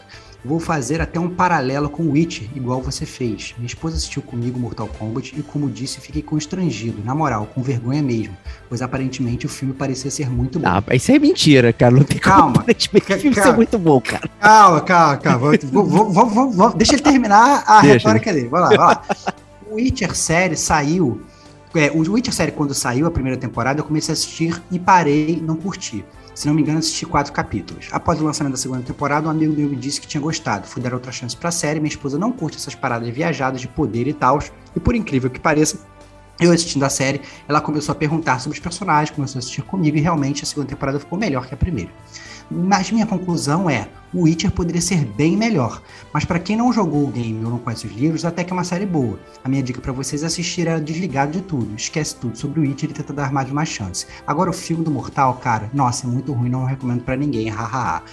Então, para comentar essa carta dele, eu acho o seguinte: é, será que ele achou o filme do Mortal Kombat pior do que é mais pelo constrangimento da esposa ter visto com ele, e não só pelo fato do Mortal Kombat ser um filme ruim, porque assim, a gente foi bem claro no GCG viu, né? Assim, e na verdade é, é muito no-brainer, isso já tá muito claro que o filme Mortal Kombat é um filme galhofa, né? É um filme de luta, cara. É um filme de luta com superpoder, com, sei lá, com um cara que solta gelo da mão, com outro cara que solta uma bola de fogo da mão. Então, desculpa, obviamente não vai ser um, um, um filme sério né? A gente já, já vai sabendo que é expectativa. Você já fala aqui que a tua esposa não gosta de filme de poder, você vai sentar para ver com ela o Mortal Kombat. Cara, desculpa, aí, pô, André, tu, tu deu mole, né? Cara? Deu é mole. Óbvio, assim, é óbvio que você ficar constrangido, né? Você vai ver o Mortal Kombat depois sozinho para você mesmo dar a gargalhada das paradas ali de lá. É, a questão com o Witcher, e essa talvez foi a nossa maior crítica lá no GCG View da série Witcher, que a gente fez sobre a primeira temporada, que a gente não viu a segunda ainda, é que, na verdade, se você for jogar o Witcher, a história é muito boa, né, cara? E aí, obviamente, você acaba comparando. Você, se você jogou, se você leu o livro, se você jogou o jogo, você acaba fazendo uma compara comparação natural e a história da série ela é muito pior. Simples assim. Né? Eu entendo isso que você falou, ah, não, se você está totalmente desligado, você vai ver, talvez seja bom, mas não é nenhum primor né? É, e a verdade é que a gente está acostumado a ler o Witcher e a jogar o Witcher, e ela é um primor em videogame e na forma de contar história. Mais uma vez, ó, remontando aí a, a, as cartas que a gente já leu hoje, como contar uma boa história, né? O Witcher dá um bom exemplo de como, como ele faz para contar uma boa história, né? Então, é, eu acho que talvez seja essa a, o grande problema, né? O potencial do Witcher é um potencial muito maior do que o potencial do Mortal Kombat, cara. Desculpa. Sabe, o Shao Kahn tá querendo vir na Terra e tá querendo conquistar a Terra organizando um torneio. É óbvio que essa parada vai ser galhofa e a gente tem que encarar dessa forma. Então você fala assim, pô, encare o Witcher mais desligado. Cara, desculpa, eu acho que você encarou o Mortal Kombat muito ligado. Porque, desculpa, você tem que estar tá mais desligado ainda pro Mortal Kombat, cara, que é galhofa pra caceta. Não tem como fugir, né, cara? Não, você usou um ótimo argumento, Stevox, que é, você tem uma mídia que é o jogo, contou uma boa história, bem montado, estruturalmente. Você tem a mídia escrita, que é o livro, tem uma boa história, com bons personagens, não sei o quê. Aí você tem a mídia é, televisiva, em formato seriado. E a história não foi bem contada. Não tem como você passar a mão em cima disso. Não importa ter os mesmos personagens que são interessantes, sei o quê. A gente conhece o, o, o, o Geralt, você conhece a Ciri, você conhece a Yennefer, você conhece todo mundo. Quando chegou na mídia seriada, aquelas coisas não funcionaram. A gente falou no GCG View, pô, tem a questão da linha do tempo, que é confusa, não tem nada, ela vai e volta, não sei o quê. Então, a, o meio que foi usado para contar uma história, ele não foi um bom meio. E a culpa não é do roteiro especificamente. Né? Eles utilizaram o roteiro de uma forma incoerente com o que com a mídia que é seriada. E aí você tinha o capítulo 1, que era sobre uma coisa, o 2 era 5 mil anos atrás, aí o terceiro é no meio do não sei o quê, e o quarto não sei o quê, você fica, meu, o que, que tá acontecendo aqui? Não faz sentido. Então, assim, para mim, o Witcher, e ó, ficou claro lá, é muito ruim, no sentido de que, utilizando a plataforma série, uma mídia televisiva seriada, eles não utilizou bem o contexto que tem aqui. Então, né, mesmo se eu não soubesse absolutamente nada sobre o Witcher, o que, que é e tudo mais, aquela série não faz sentido. É muito fraca tem muitas coisas muito melhores que você pode ver e ficar, caraca, porra, gastei meu tempo com uma coisa boa. E você vê o Witcher sozinho num, num, num, num vácuo, você gastou seu tempo, sabe? É, é, e aí eu, eu sei que tem pessoas falando, vamos ver o Witcher 2 aí, a segunda temporada, e a gente vai tomar esse tiro, porque querendo ou não, a gente, né, tem, tem aqui o, é. o papel do entretenimento, de trazer a nossa opinião, rindo aqui, o pessoal se diverte e tudo mais, então a gente vai fazer isso, mas a gente sabe que provavelmente a gente vai perder tempo também vai vir reclamar, todo mundo vai ficar rindo de novo e valeu a pena no final das contas aí por causa disso. Mas é isso, então a gente tem que ter cuidado. É, obviamente que coisas que a gente já sabe, elas obviamente né, poluem ali o nosso, nosso raciocínio. Porém, quando a gente tenta isolar é, da forma que ele está trazendo pra gente, volta a cartinha Death Strand também de novo aí do Sakurai. Tipo, pô, como é que funciona um jogo expositivo daquela forma? Como é que funciona uma série que é, né, só expositivo, que você tá vendo ali, você tem que ter coisas que, que funcionem. Existem técnicas para isso, não é, não é uma coisa aleatória, né? Então, é, certas obras, elas realmente sofrem porque elas não utilizam a técnica correta, né? Mas o Mortal Kombat, cara, desculpa, né? Não tem jeito. Você sabe que aquilo não vai ser bom, né? Vai ser galhofa, vai ser diversão e não sei o que. Talvez o pior do Mortal Kombat é que a galhofa não foi tão boa assim, né? Como a gente falou, as lutas não foram tão interessantes e tal. Né? E aí fica pior ainda. Então a gente não. Você não pode usar o Mortal Kombat filme para convencer alguém de que algo de videogame é interessante. Não, não dá. Né? Você fica ali né, na sua nostalgia e talvez outra pessoa que curta essa nostalgia. Mas é isso. Vamos nessa aí. Prosseguindo com a cartinha do Júnior Ferreira via Instagram. E ele vai também falar do Mortal Kombat, hein? Salve, amigos do Gamer Como a Gente! Excelente cast do GCG View de Mortal Kombat. Então, é, o filme é bom, o filme é ruim, mas o podcast é bom. Isso que importa, né? Dei muitas e muitas risadas. Eu sou muito fã de jogos de luta.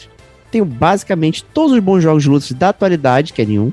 E como fã da série, não consegui Isso. terminar esse filme. Isso foi um parêntese meu, não, não do Júnior, tá? Gostaria de fazer só um comentário sobre a história de Mortal Kombat, que é pura galhofa. Olha aí, ele já sabe. Existem dois Sub-Zeros. O primeiro é o Bihan, que é do mal e assassinado pelo Scorpion no primeiro torneio. E é a referência também do filme, né? O segundo é o irmão mais novo, Kuai Liang, parece Liu Kang, né? Uma, um anagrama aí, né? Que é aquele da cicatriz do Mortal Kombat 3, né? Que é o cara sem máscara. Né? O primeiro Sub-Zero, posteriormente, vem a se tornar o Noob Saibot. Olha aí, hein? E... É, é, é, isso no filme não é assim, né? No filme o cara o, o, é só um sub-zero que mostra, né? Só um? No, no, é. só, só, mostra um e tal, não sei o que. Então é. Mas realmente, aí tem que começar a analisar qual é a história canônica do, do, do Mortal Kombat, né? Aí vamos levar em consideração o Mortal Kombat Mythologies, que não é de luta, mas também tem só a história do Sub-Zero e tal. Então, tem várias coisas legais realmente sobre a série Mortal Kombat que dá pra gente ficar falando aqui também.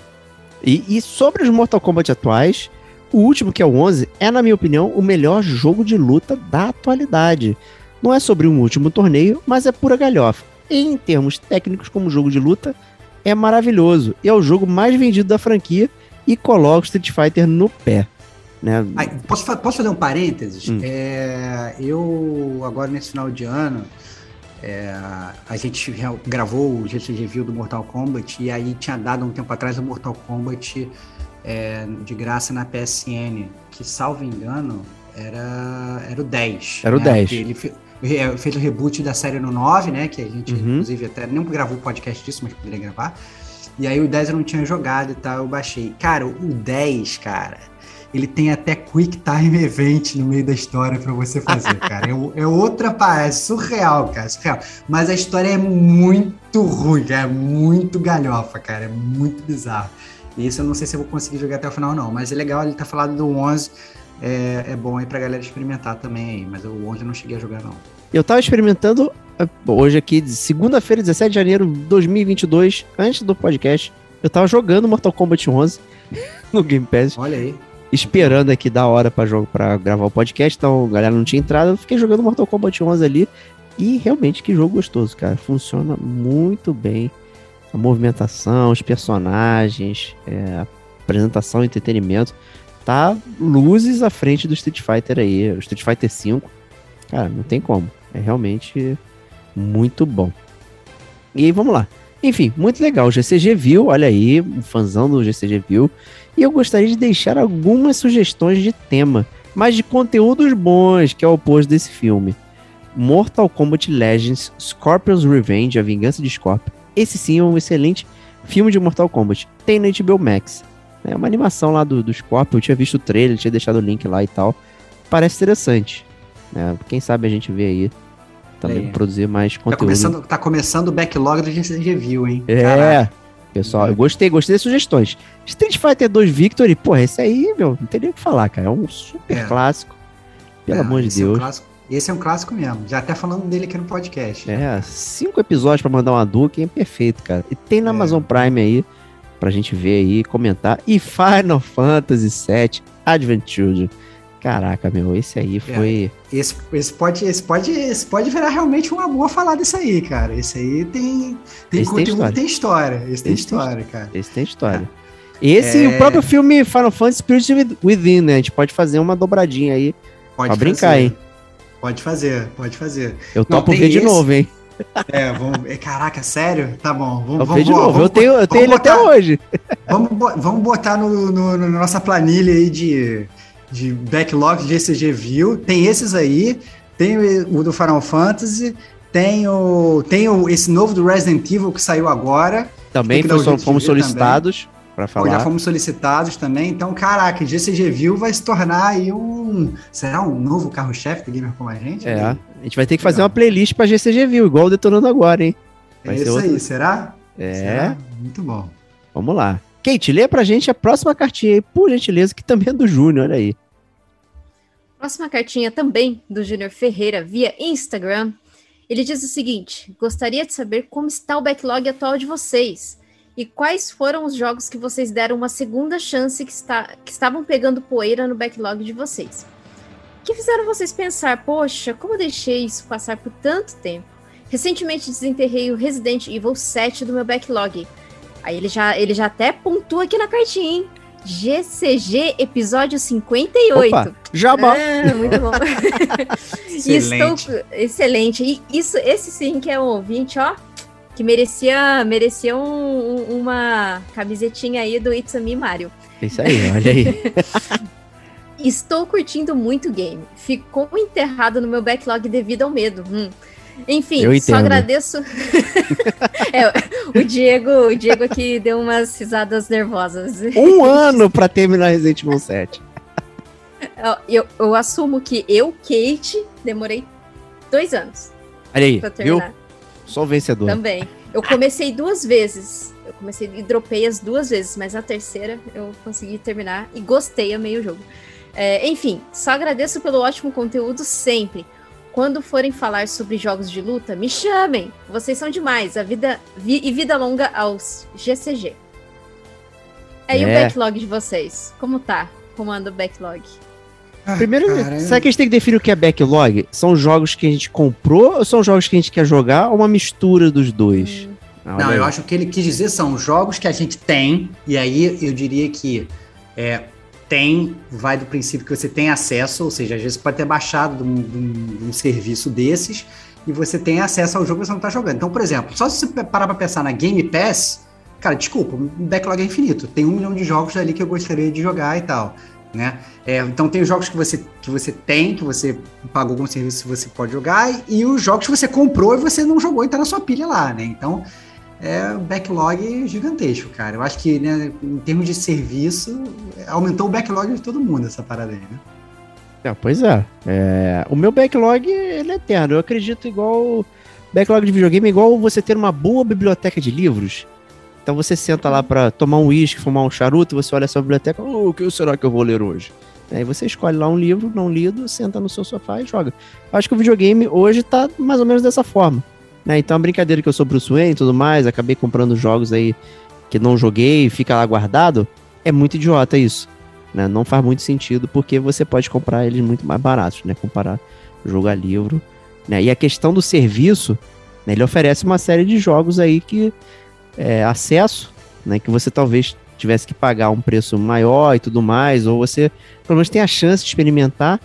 É, então, é, o meu backlog ele tá alto ainda. Inclusive, comentando, é um motivo para eu não me desfazer do PlayStation 4 ainda, porque realmente eu tava muito tentado a dizer, jogar ele fora aí, vender e tal, pegar um, um Xbox Series S para poder brincar melhor com, com o Game Pass. Né? Eu tenho jogado jogos do Game Pass no celular ou no computador, mas ainda não consegui me acostumar, ainda prefiro sentar de frente para televisão e jogar um videogame. Então, né, manter um console seria interessante para mim, mas como eu comprei vários jogos que eu ainda não toquei, né, e aí não tem jeito. Eu não vou jogar fora. Eu já me desfiz do PS3 e perdi jogo que eu não joguei, aquilo me cortou o coração.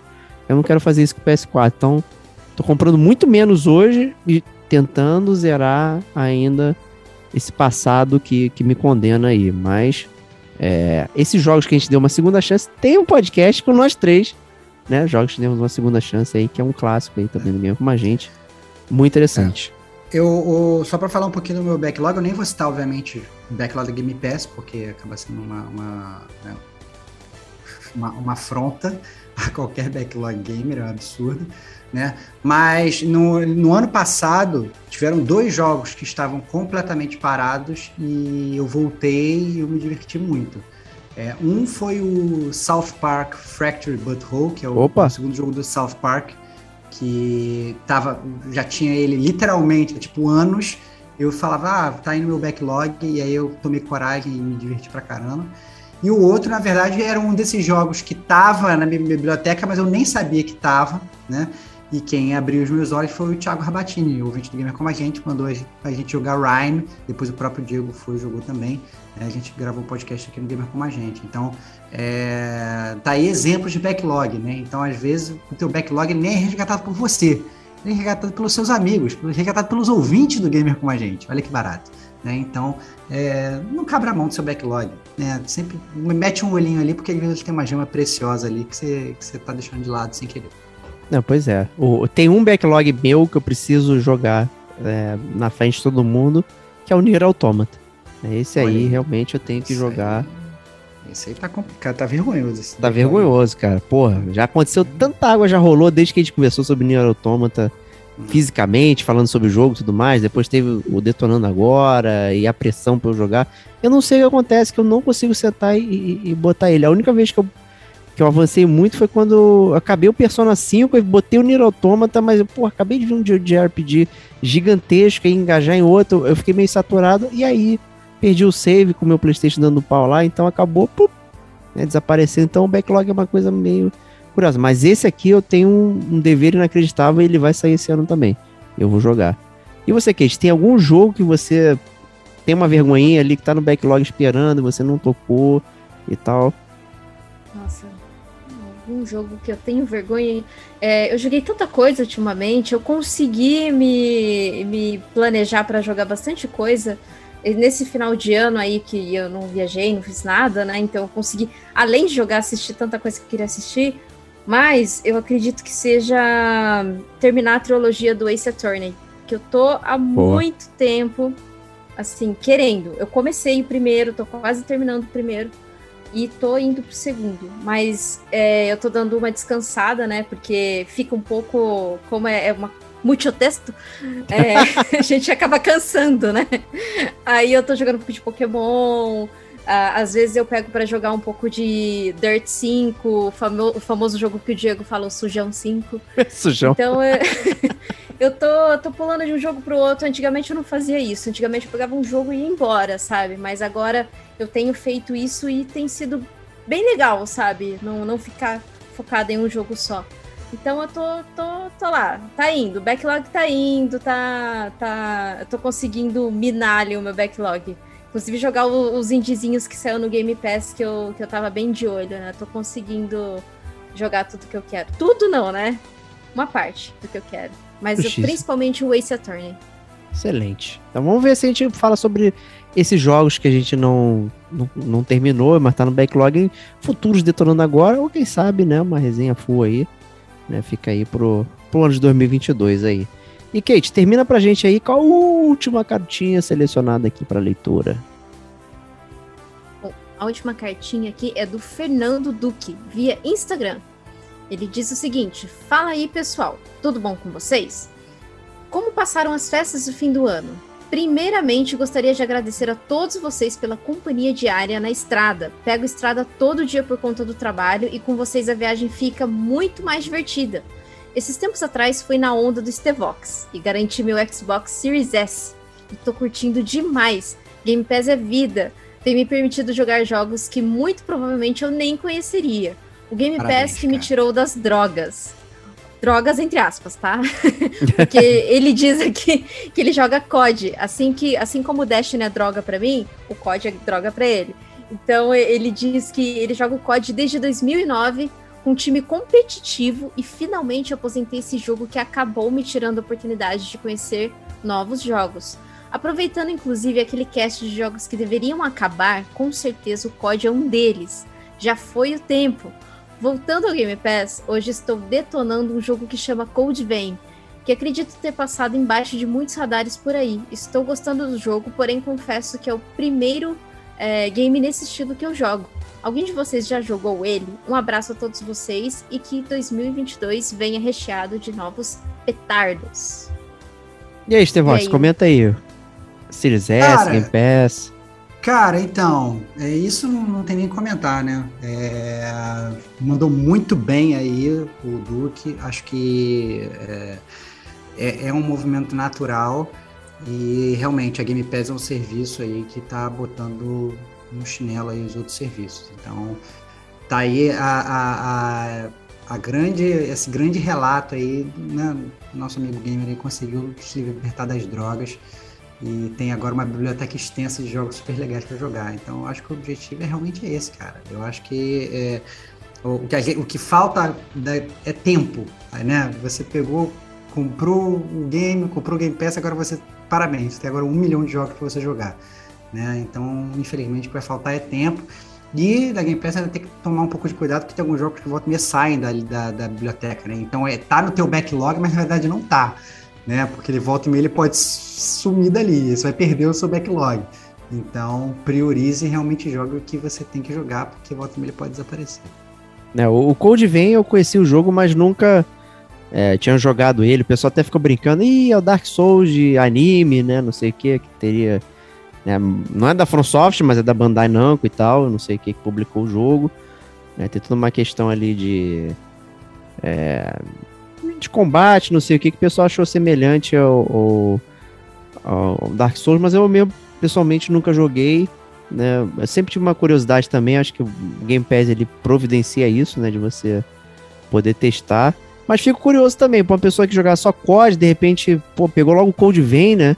Bem curioso também o como é que foi parar ali, como é que foi É, seu... essa, essa é a pergunta. É, es- Escreva pra gente descobrindo, explicando como que você escolheu o jogo. Escolheu o jogo pela capa? É, né? é, é Foi- muito curioso. Como é que você fez? A gente fica bastante curioso, porque realmente o Code Vein é um, é um outlier ali, né? Tem gente que fala que parece com Dark Souls, tem gente que parece falar que parece com Devil May Cry, mas também tem coisas bem japonesísticas de, É, de RPG com barra de vida e tal, não sei o que, números aparecendo na tela e tal. É um jogo que, que tá nesse meu backlog eterno. É, já tinha pensado em, em jogar, mas realmente não comecei ainda. Fica aí. Então é bom, ó, já tem um ouvinte que falou que gostou. Né? Escrevam pra gente dizendo que jogos, que gemas perdidas da Game Pass nós estamos perdendo, nós não jogamos ainda. Olha aí. boa, boa, boa, boa. E Duque, fala aí pra gente, como é que você chegou né, no seu raciocínio aí no Code Vein, a gente vai curtir ler aqui também. O Kate, você chegou a jogar o Code Vein, conhece, como é que foi? Não, não joguei. É, eu tenho ele baixado, mas eu não joguei. Boa. É, tá, lá. Tá, Tá lá na esperando. fila, Tá lá esperando. Uma hora vai rolar. Só que isso que o Estevão falou é muito interessante. Sobre os jogos da Game Pass que deixam a Game Pass e a gente não fica sabendo. É, essa semana, inclusive, a Microsoft ela tá implementando é, um- um- uma ferramenta, na verdade, assim, por exemplo, ah, eu quero saber se o jogo Control, que tá lá na Game Pass, quando que ele vai sair da Game Pass. Você entra lá no, no pesquisa lá, Control tal, na loja da Microsoft, vai aparecer lá é, a data que ele vai sair da Game Pass. Agora, alguns jogos estão aparecendo a data que eles deixarão a Game Pass, mesmo sendo uma data lá na frente, sabe? Então, as- o pessoal pode um pouco se planejar melhor, assim, o backlog, né? Por exemplo, é, que eu tava vendo Dark Alliance vai sair dia 1 de julho de 2022. É, eu tô, tava vendo até que os jogos que estão previstos a sair da Game Pass, o Scarlet Nexus é, vai sair dia 1 de janeiro de 2023.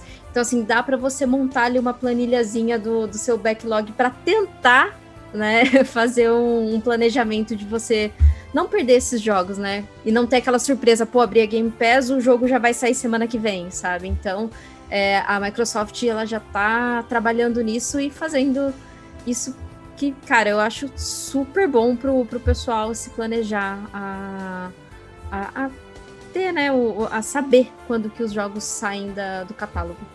Excelente. É, mas tem jogos que não saem do seu catálogo, são os jogos que você compra, né? E será que vamos comprar esses lançamentos de janeiro? Vamos conversar agora um, um pouquinho aqui, agradecer a todo mundo que deixou a cartinha. Obrigado, mês que vem mandem mais cartinhas que a gente vai ler aqui. E agora vamos aos sensacionais lançamentos de janeiro, começando com Weird West. Né? Não confundir com Wild Wild West do Will Smith, né? Estamos aqui, Weird West, né? Pare parece um Desperados, não é não? Meio tático, Pare... né? Over Cara, the shoulder. Então, o Weird, o Weird West, ele me deixou, me deixou bem curioso, porque assim, é, primeiro que ele, à primeira vista, parece um Desperados, como você falou, né? É, porque ele é um jogo que, que é over the shoulder no, no, Velho Oeste. Só que, e apesar de ter várias semelhanças, né? Você poder fazer stealth, ter os objetivos e tal, é, quando você começa a pesquisar mais e ver os trailers, ele vai um pouco além. Ele acaba sendo até um pouco mais action e menos estratégico do que o do que o Desperados 3, pelo que eu pelo que eu vi assim. O visual é um visual cel, cel shade, mas ele volta meio fica meio maluco assim, se, se vira um lobisomem, começa a matar todo mundo, Eita. praticamente um hack and slash, você lança umas magias e tal. E eu acho que daí vem o nome de Weird West, né? Então ele é um jogo que ele não é tão pé no chão quanto o Desperados, né? e, e e ele vai, ele vai um pouco além. Mas eu fiquei bastante curioso, eu achei o jogo muito bonito, cara. Os gráficos cel, cel shade, a movimentação parece bem fluida, né? Então, é, realmente, eu diria que talvez da lista aí desse desse mês é uma, é, é, digamos assim, é aquele que eu menos estava esperando, mas que olhando agora, falei, olha, já ficou, já, já surgiu aquela pulguinha atrás da orelha, me deixou interessado. É. Devolve digital, né? Devolve sempre com é umas brincadeiras. Sempre um jogo novo da Devolver, né, cara? Sempre, sempre, sempre uma categoria diferente, trazendo um coelho diferente do, da cartola. Né? Não, o interessante é que vem marcado lá PS4, PC, Xbox e Game Pass, né? Então, Olha aí, tá aí na área. Clássico. Próximo joguinho aí, Monster Hunter Rising. Esse aí é da Kate, hein? Esse é da Kate. Pra PC, pra é, PC, né? É pra PC, porque ele já tem no Nintendo Switch, então ele chegou agora pra PC para alegria da galera do PC que tava, tava animado para jogar o Monster Hunter. Que, inclusive, já, já, já vou até queimar um pouco a pauta aqui. É, na, no anúncio lá do Game Awards, foi também anunciado uma DLC do Monster Hunter Rise, né? Que, se eu não me engano, é, é Sun... Não sei se é Sunbreak, não lembro. Quando, quando chegar lá, eu, eu dou uma comentada, mas além dele chegar aí pro PC, ele já tem uma DLC muito grande prometida pro jogo também. E o jogo tá maravilhoso. Assim, Nintendo Switch tá rodando maravilhosamente. Então, pra você que tem Nintendo Switch fica meio assim, pô, é um jogo muito pesado, acho que não vou comprar isso aí não, não vai rodar bem. Tá rodando muito bem Nintendo Switch. É, joguei, joguei até que pouco, o padrão que eu, eu jogava Monster Hunter. Só joguei 380 horas, é pouco. Não, né? joguei bem menos. É. Eu joguei acho que só 60 horas, ah. bem pouquinho, bem pouquinho. Só, Tranquilo, só. só. Só. Só zerei 15 jogos jogo... indies no, no meio do caminho, né? né, não, e joguei mais umas 60 horas de Ace Attorney e tal. Não, mas o outro jogo que lá de 2018 que chegou pro PC aí, pro pessoal, é o God of War. Opa! Pra... God of War de 2018, só lembrando isso. Chegou aí é, para os PCs. E obviamente isso já gerou muita polêmica, né? Os games falando, ah, Sony traidora né? Pessoal rasgando, a, a, a, botando, queimando a camisa do Kratos, tirando a cueca pela cabeça, né? Reclamando que a Sony traiu o movimento, né? É, o que é um absurdo, né? Que a gente já falou aqui várias vezes, né? É, obviamente é um, é um jeito da Sony monetizar aquele jogo que provavelmente já não estava dando mais tão, tanto dinheiro e, inclusive, pelo, salvo engano, já foi um hit no lançamento. Jogou no Steam, tiveram bilhões de pessoas comprando. Pois é. Ou seja, a Sony, que ela, a Sony ela põe mais dinheiro no bolso e depois vai poder fazer mais jogos exclusivos para essa galera que está reclamando. Então, assim, é, a galera não sabe do que reclama, né? Ela fica realmente com um sentido protecionista com o jogo que não faz o menor sentido. Você pagou, e você pagou lá atrás, você jogou antes de todo mundo. Muito parabéns para você. E agora outras pessoas estão jogando, estão podendo curtir aquele mesmo jogo que você já jogou, cara. E olha que legal isso. Né? E a empresa que você gosta tá monetizando, tá ganhando dinheiro para depois fazer outros jogos legais. Então, é um ganha-ganha e a única coisa que. Então, se você não ganhar, é simplesmente porque você tá melindrado de bobeira. É, essa é a verdade. Pois é, né? Até o próprio Corey Barlog tava brincando lá no, no Twitter dele, trocou a capa dele pro, pelo CJ e o, e o Barney, o dinossauro rosa, né? Fazendo, e muita gente falando, mods de PC vão estragar God of War, vai tirar a essência, né? Não sei o que. A pessoa realmente leva muito a sério certas coisas, assim, sabe? Né? O Kratos não existe, gente, tá? Você pode fazer o que quiser com ele, que ele não existe, tá? Então... Os acionistas da Sony. É, ele não existe. Então, assim, pô, se você mais pessoas terem acesso ao jogo, é a melhor parada. É o, sabe, é um mundo legal. Obviamente, o God of War é, pro X saiu com preço salgadão, né? Saiu lá aquele valor acima do, do normal. Beleza, né? Isso diminui um pouco o acesso. Mas ainda assim, são pessoas tendo acesso ao jogo, talvez, pô, aí, como o Stevox falou, foi muito bem elogiado, pô, quem gosta de números, né? O, o lançamento veio com bons números de FPS, de resolução, de não sei o que, gráficos cristalinos, tá, sabe, tá melhor do que a versão do PS4 Pro, sabe, uma série de coisas ali, então legal, pô, muito bom ter isso rolando aí, não tem o que reclamar não, gente. É, prosseguindo aqui, Rainbow Six Extraction, todas as plataformas menos Switch, isso aqui, pô, Kate, que chateação isso aqui, hein. é, foi no coração, né? É, todo mundo tá passando. Nintendo Switch. Sacanagem. É, Mas o, esse Rainbow Six Extraction, ele tinha um outro nome, né? Ele mudou de nome por conta da pandemia. E ele foi postergado também por conta da pandemia. Porque se ele lançasse ali junto no, no, no auge que estava a pandemia, seria assim algo de mau gosto, né? Por conta do teor do jogo. Mas é, basicamente é um jogo de cooperativo em que você você tem que você tem que realizar a extraction, do, você tá num prédio junto com seus amigos tal, e são hordas de inimigos tal, tal, e você vai subindo, subindo, subindo, até conseguir chegar na extraction. E se algum, se alguém do seu esquadrão ali morrer, você, você escolhe, ou você volta para você reviver esse seu amigo, ou você vai embora sem ele. Opa! Aí você vê quem é Sacanagem. É, mas, bom, eu não tenho tanta Tipo assim, eu, Kate, não pagaria para jogar esse jogo. Mas É eu isso. sei o jogo que você vai pagar para jogar e que vai perder você provavelmente por muito, muito tempo. Será? Que é o, o próximo jogo da lista, que é o Pokémon Arceus. E aí, Kate? E aí, já comprou ou vai comprar? Já fez pré-venda? Não comprou? Não comprei, acredito. não comprei. acredito. Não comprei. É, eu quero pegar ele numa promoção. Eu, eu vou tentar pegar ele numa, numa Promoção promoção. da Nintendo? Não, calma aí, desculpa. Isso É só É, daqui a porque, 150 anos.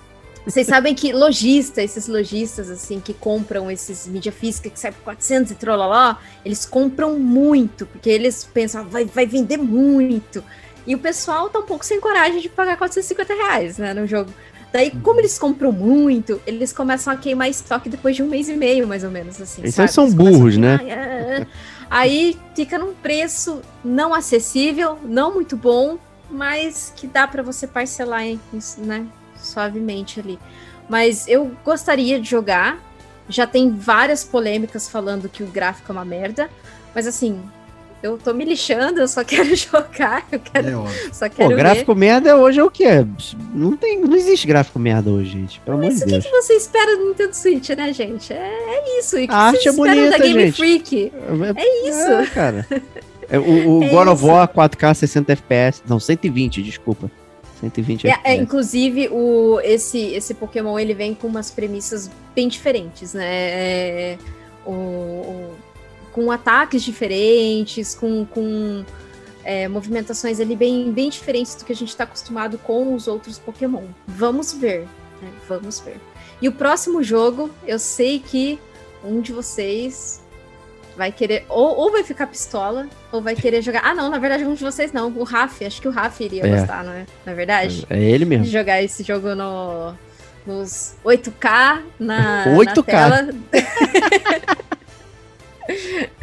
o Rafa é bem requintado com gráficos. É o Uncharted Legacy Edition, que vai sair aí com, com versões né, mais otimizadas para o PlayStation 5 e para o PC também, né, em 4K e, e toda aquela coisa de acho que é 60 FPS, não tô falando. Peraí, você falou Uncharted pra PC? Não tô acreditando. Vou vender meu PS4 agora, meu. Não é possível. Ah, não acredito. É traição, gente. E vai ter um. E vai ter o modo desempenho, que vai ser 120 FPS com, com 1080. Mas Aí tu vê a cara quem... do Tom Holland, né? No... Boa. E só lembrando, gente, que o Uncharted Legacy Edition é o Uncharted 4 com Lost Legacy. Não é todos Uncharted, só para relembrar e pontuar. E pontuar também que na PSN você não consegue mais comprar separado esses jogos, tá? O Uncharted 4 e o Lost Legacy separado. Só agora nessa Legacy Edition, que claro que vai ser mais caro. E para quem já tem, né, o Lost Legacy, é só pagar 40 reais que você consegue o update para a versão de PS5. E aí você fala, ah, Kate, o Uncharted 4 e o Lost Legacy já foi dado na PSN Plus. Não, mas não conta a versão da PSN, da PSN Plus, tá? Se você tem a versão da PSN Plus, você não consegue fazer o update. Esse jogo tem que ser comprado mesmo para você conseguir o update. Rapaz. Certo? E aí, Starbox? É, é, eu acho que já falaram tudo aí. Joguem Uncharted Legacy. Caso vocês não tenham jogado Uncharted, eu recomendo. É muito legal. E o próximo, hein? Esse aí, o pináculo do mês, hein? É, o próximo e para finalizar o mês é o Elden Ring, né? Então a gente já tinha falado já diversas vezes aqui no Gamer com a gente, já tinha no Gamer com a gente nos passados já tinha falado um pouquinho do trailer.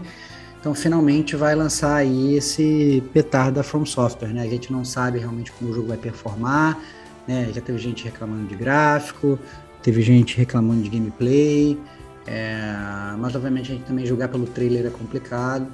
É, vamos ver o que vai acontecer. E se fossem outros tempos, né, eu já teria feito a minha, minha, minha pré-venda. São poucos jogos em que eu faço pré-venda, mas em outros tempos eu já teria me preparado e já teria super ansioso. Mas os trailers realmente e os trailers de gameplay que eles soltaram me deixaram um pouco desestimulado. Vou esperar sair.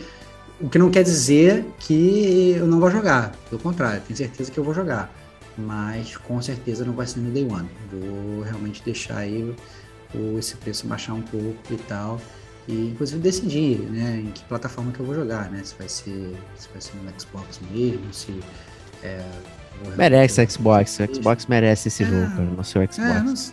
É, não, é, Você sei, nunca mais usar seu Playstation. É, veremos, cara. veremos, veremos. Eu gosto do controle do PlayStation mais que do Xbox. Cara. Não, não faz mas veremos, Mas veremos, cara. Veremos. Veremos com o que, o que, será feito. Vai ser divertido aí. Pelo menos a gente sabe que vai ter com a The Ring é polêmica. Então a polêmica vai existir. Vamos ver como vai rolar. Vamos lá então para PSN Plus aqui. Olha aí, hein? Pô, porque a gente já falou do Sujão 5 aqui, hein? Vai estar tá na área? Vai estar tá na área. Sujão 5, PS4 e PS5.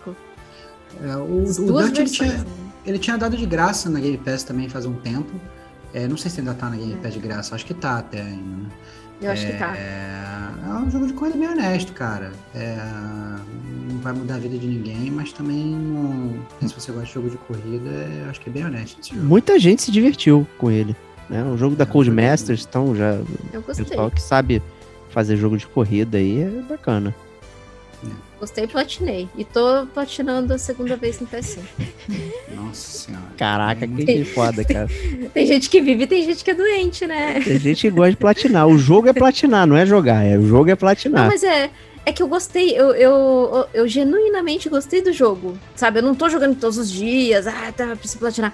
Jogo ali três corridinhas, tal, faço lá as corridinhas. Ele é bonito, ele, ele tá. No PS5 ele tem os gatilhos adaptáveis. Muito embora parece que o controle vai estourar na sua mão. Quando você tá fazendo uma curva lá, o carro.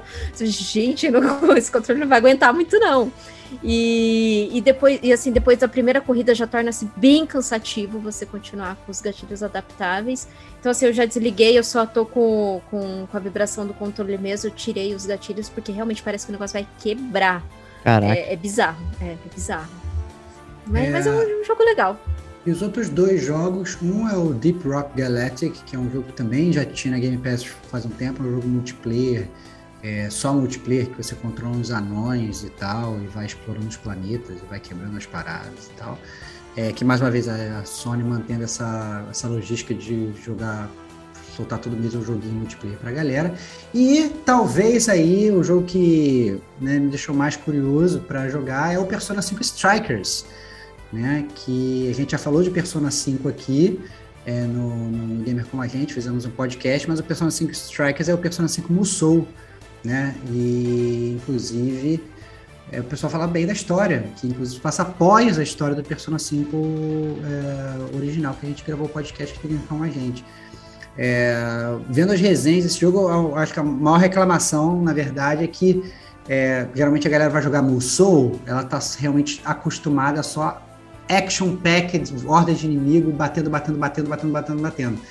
E aí eles fazem isso, óbvio, aparentemente fazem muito bem, mas ao mesmo tempo eles intercalam o clássico do Persona que você fica andando e falando com milhão de pessoas e vendo diálogos intermináveis. Então, a galera que gosta do Musou ficou puta porque tinha Persona 5 em termos de história. A galera que gosta de Persona 5 ficou meio ressabiada porque tinha Musou. Então meio que não agradou ninguém, mas eu ainda assim fico um pouco curioso aí com Persona 5 Strikers. Eu tô muito curioso. Eu quase comprei ele várias vezes, mas amarelei por conta do, do preço cheio. Né? Eu tava até pretendendo jogar ele no Switch, inclusive, tudo mais. E que bom que veio nessa né, proposição aí da PSN Plus. Já peguei, já tá baixado. E quero testar ele, porque eu não sou muito fã de Musou, joguei muito poucos, mas sou muito fã do Persona 5, gosto muito. Acho interessante é, e curioso, né, como é que eles continuam a história para você é, falar ali e tal, e é um jogo completamente diferente. Né? Tipo o, o Persona Arena Ultimax lá, que eu até já brinquei com o Stevox também, a gente já jogou, que é o um jogo de luta. Né? E ele continua a história do Persona 3 e do Persona 4. Eles conseguem misturar os dois jogos e continuando ele. E aí fica, caraca, maluco, pô, joguei aquele que é RPG tradicional e de repente né, tem, tem uma continuação que é num estilo de jogo completamente diferente, né? E o Strikers aqui, cara, ele tá. Acho que aumentou ainda mais aquela questão da artística, né? Que a gente já tinha elogiado no, no Persona 5, né? Do, dos menus, do, das explosões, não sei o que. Então parece sensacional. Eu tô muito dentro dele e obrigado por não pagar absolutamente nada por ele. Foi excelente. É, e aí, começando agora o ano de 2022, a gente já muda oficialmente um pouco o formato do nosso Gamer Gente News. A gente não vai mais falar dos jogos da, da Xbox Gold, porque, né, convenhamos, era uma afronta, era sempre um jogo de 360 lá e não valia muito a pena.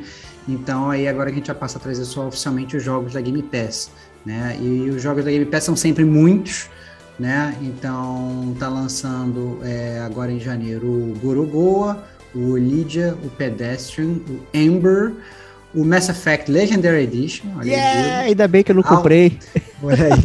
Outer Wilds, Spelunk 2 e o Anacruz, né? O Gorogoa foi um que é, nós três jogamos, na verdade, salvo engano. É, eu que parei no meio, mas, mas nós três jogamos. É um jogo. Sim. Não sei como é que ele funciona bem. Não sei se ele funciona bem no console, né? Que eu joguei pro celular. Mas. Eu joguei no Switch, né? Eu joguei no quem console. Gosta, é, quem, quem, gosta de puzzle talvez possa ser interessante, né? É, mas tem o Mass Effect Legendary Edition, cara. E aí, Diego, tu vai entrar nessa e jogar já, Mass Effect já. tudo de novo, cara? Fala aí. Como eu tenho EA Play tanto no Game Pass Ultimate ou, e no PS4, eu acabei baixando ele no PS4 também. Então tá o Legendary Edition lá no, no PS4, que eu já paguei EA Play lá mais um ano antes do Game Pass, né? Então já baixei lá e certamente vou brincar muito com, com Mass Effect aí. É, Spelunk 2, nem se fala, né? Interessantíssimo, muito divertido. Stevox é um grande fã do primeiro, né? É, eu sou um grande fã do primeiro, não tive a oportunidade de jogar o segundo, tá? É uma oportunidade. Outer Wilds, a, a Kate jogou? Na verdade, a Kate jogou não, não sei se a Kate jogou, mas okay. o, o, é, o, o, Outer Wilds é, é, é, ele me surpreendeu bastante, porque é, ele tinha na Game Pass, eu baixei para jogar, e aí quando eu ia começar a jogar, ele saiu da Game Pass, eu fiquei puto que eu não joguei o Outer Wilds. E aí agora, ele volta. por algum mistério, ele voltou, cara. Pô, fiquei muito feliz. Então é a oportunidade de finalmente jogar o Outer Wilds, que não é o Outer Worlds, né? Então volta meio o pessoal confunde. né? Então, o Outer Wilds eu não tive oportunidade de jogar e vou poder jogar de novo. Ele tá no meu backlog também, porque eu comprei ele. Tem Detonando Agora, né? Que foi com um amigo nosso aí, o FH, né? Que falou sobre o Outer Wilds. Então tá, tá mais do que na hora. Do time também de gente jogar, né, Stevox? Com certeza. Pode surgir uma resenha aí nesse ano aí de Outer Wilds. Excelente. Então é isso aí. Então, vários jogos interessantes aí, Game Pass, né? Obviamente, como a gente tá gravando 17 de janeiro, ele só vai pegar né, as entradas até então. É, no próximo GCG News a gente menciona é, até onde foi o, o, dia da gravação, até onde os outros jogos que vão ingressar na, na plataforma. E é isso. Então vamos começar aqui nosso bloquinho de notícias, né? Que é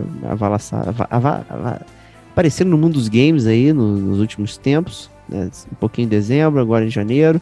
Né, selecionamos apenas algumas coisas aqui, nada muito. É, muita coisa, né? Como antigamente, né, nosso GCN News tinha muita notícia, agora a gente tem muitos blocos, mas a gente trouxe as principais é, matérias aqui para a gente debater.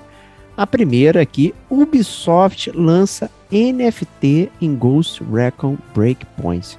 Acho que o NFT é o papo do momento.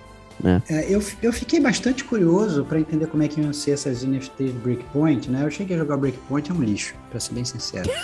E, ok, perfeito. E, mas, mas aí eu fiquei muito, muito curioso como é que eles iam botar NFTs no jogo, né? E aí, e na verdade, os NFTs vão ser uns itens cosméticos.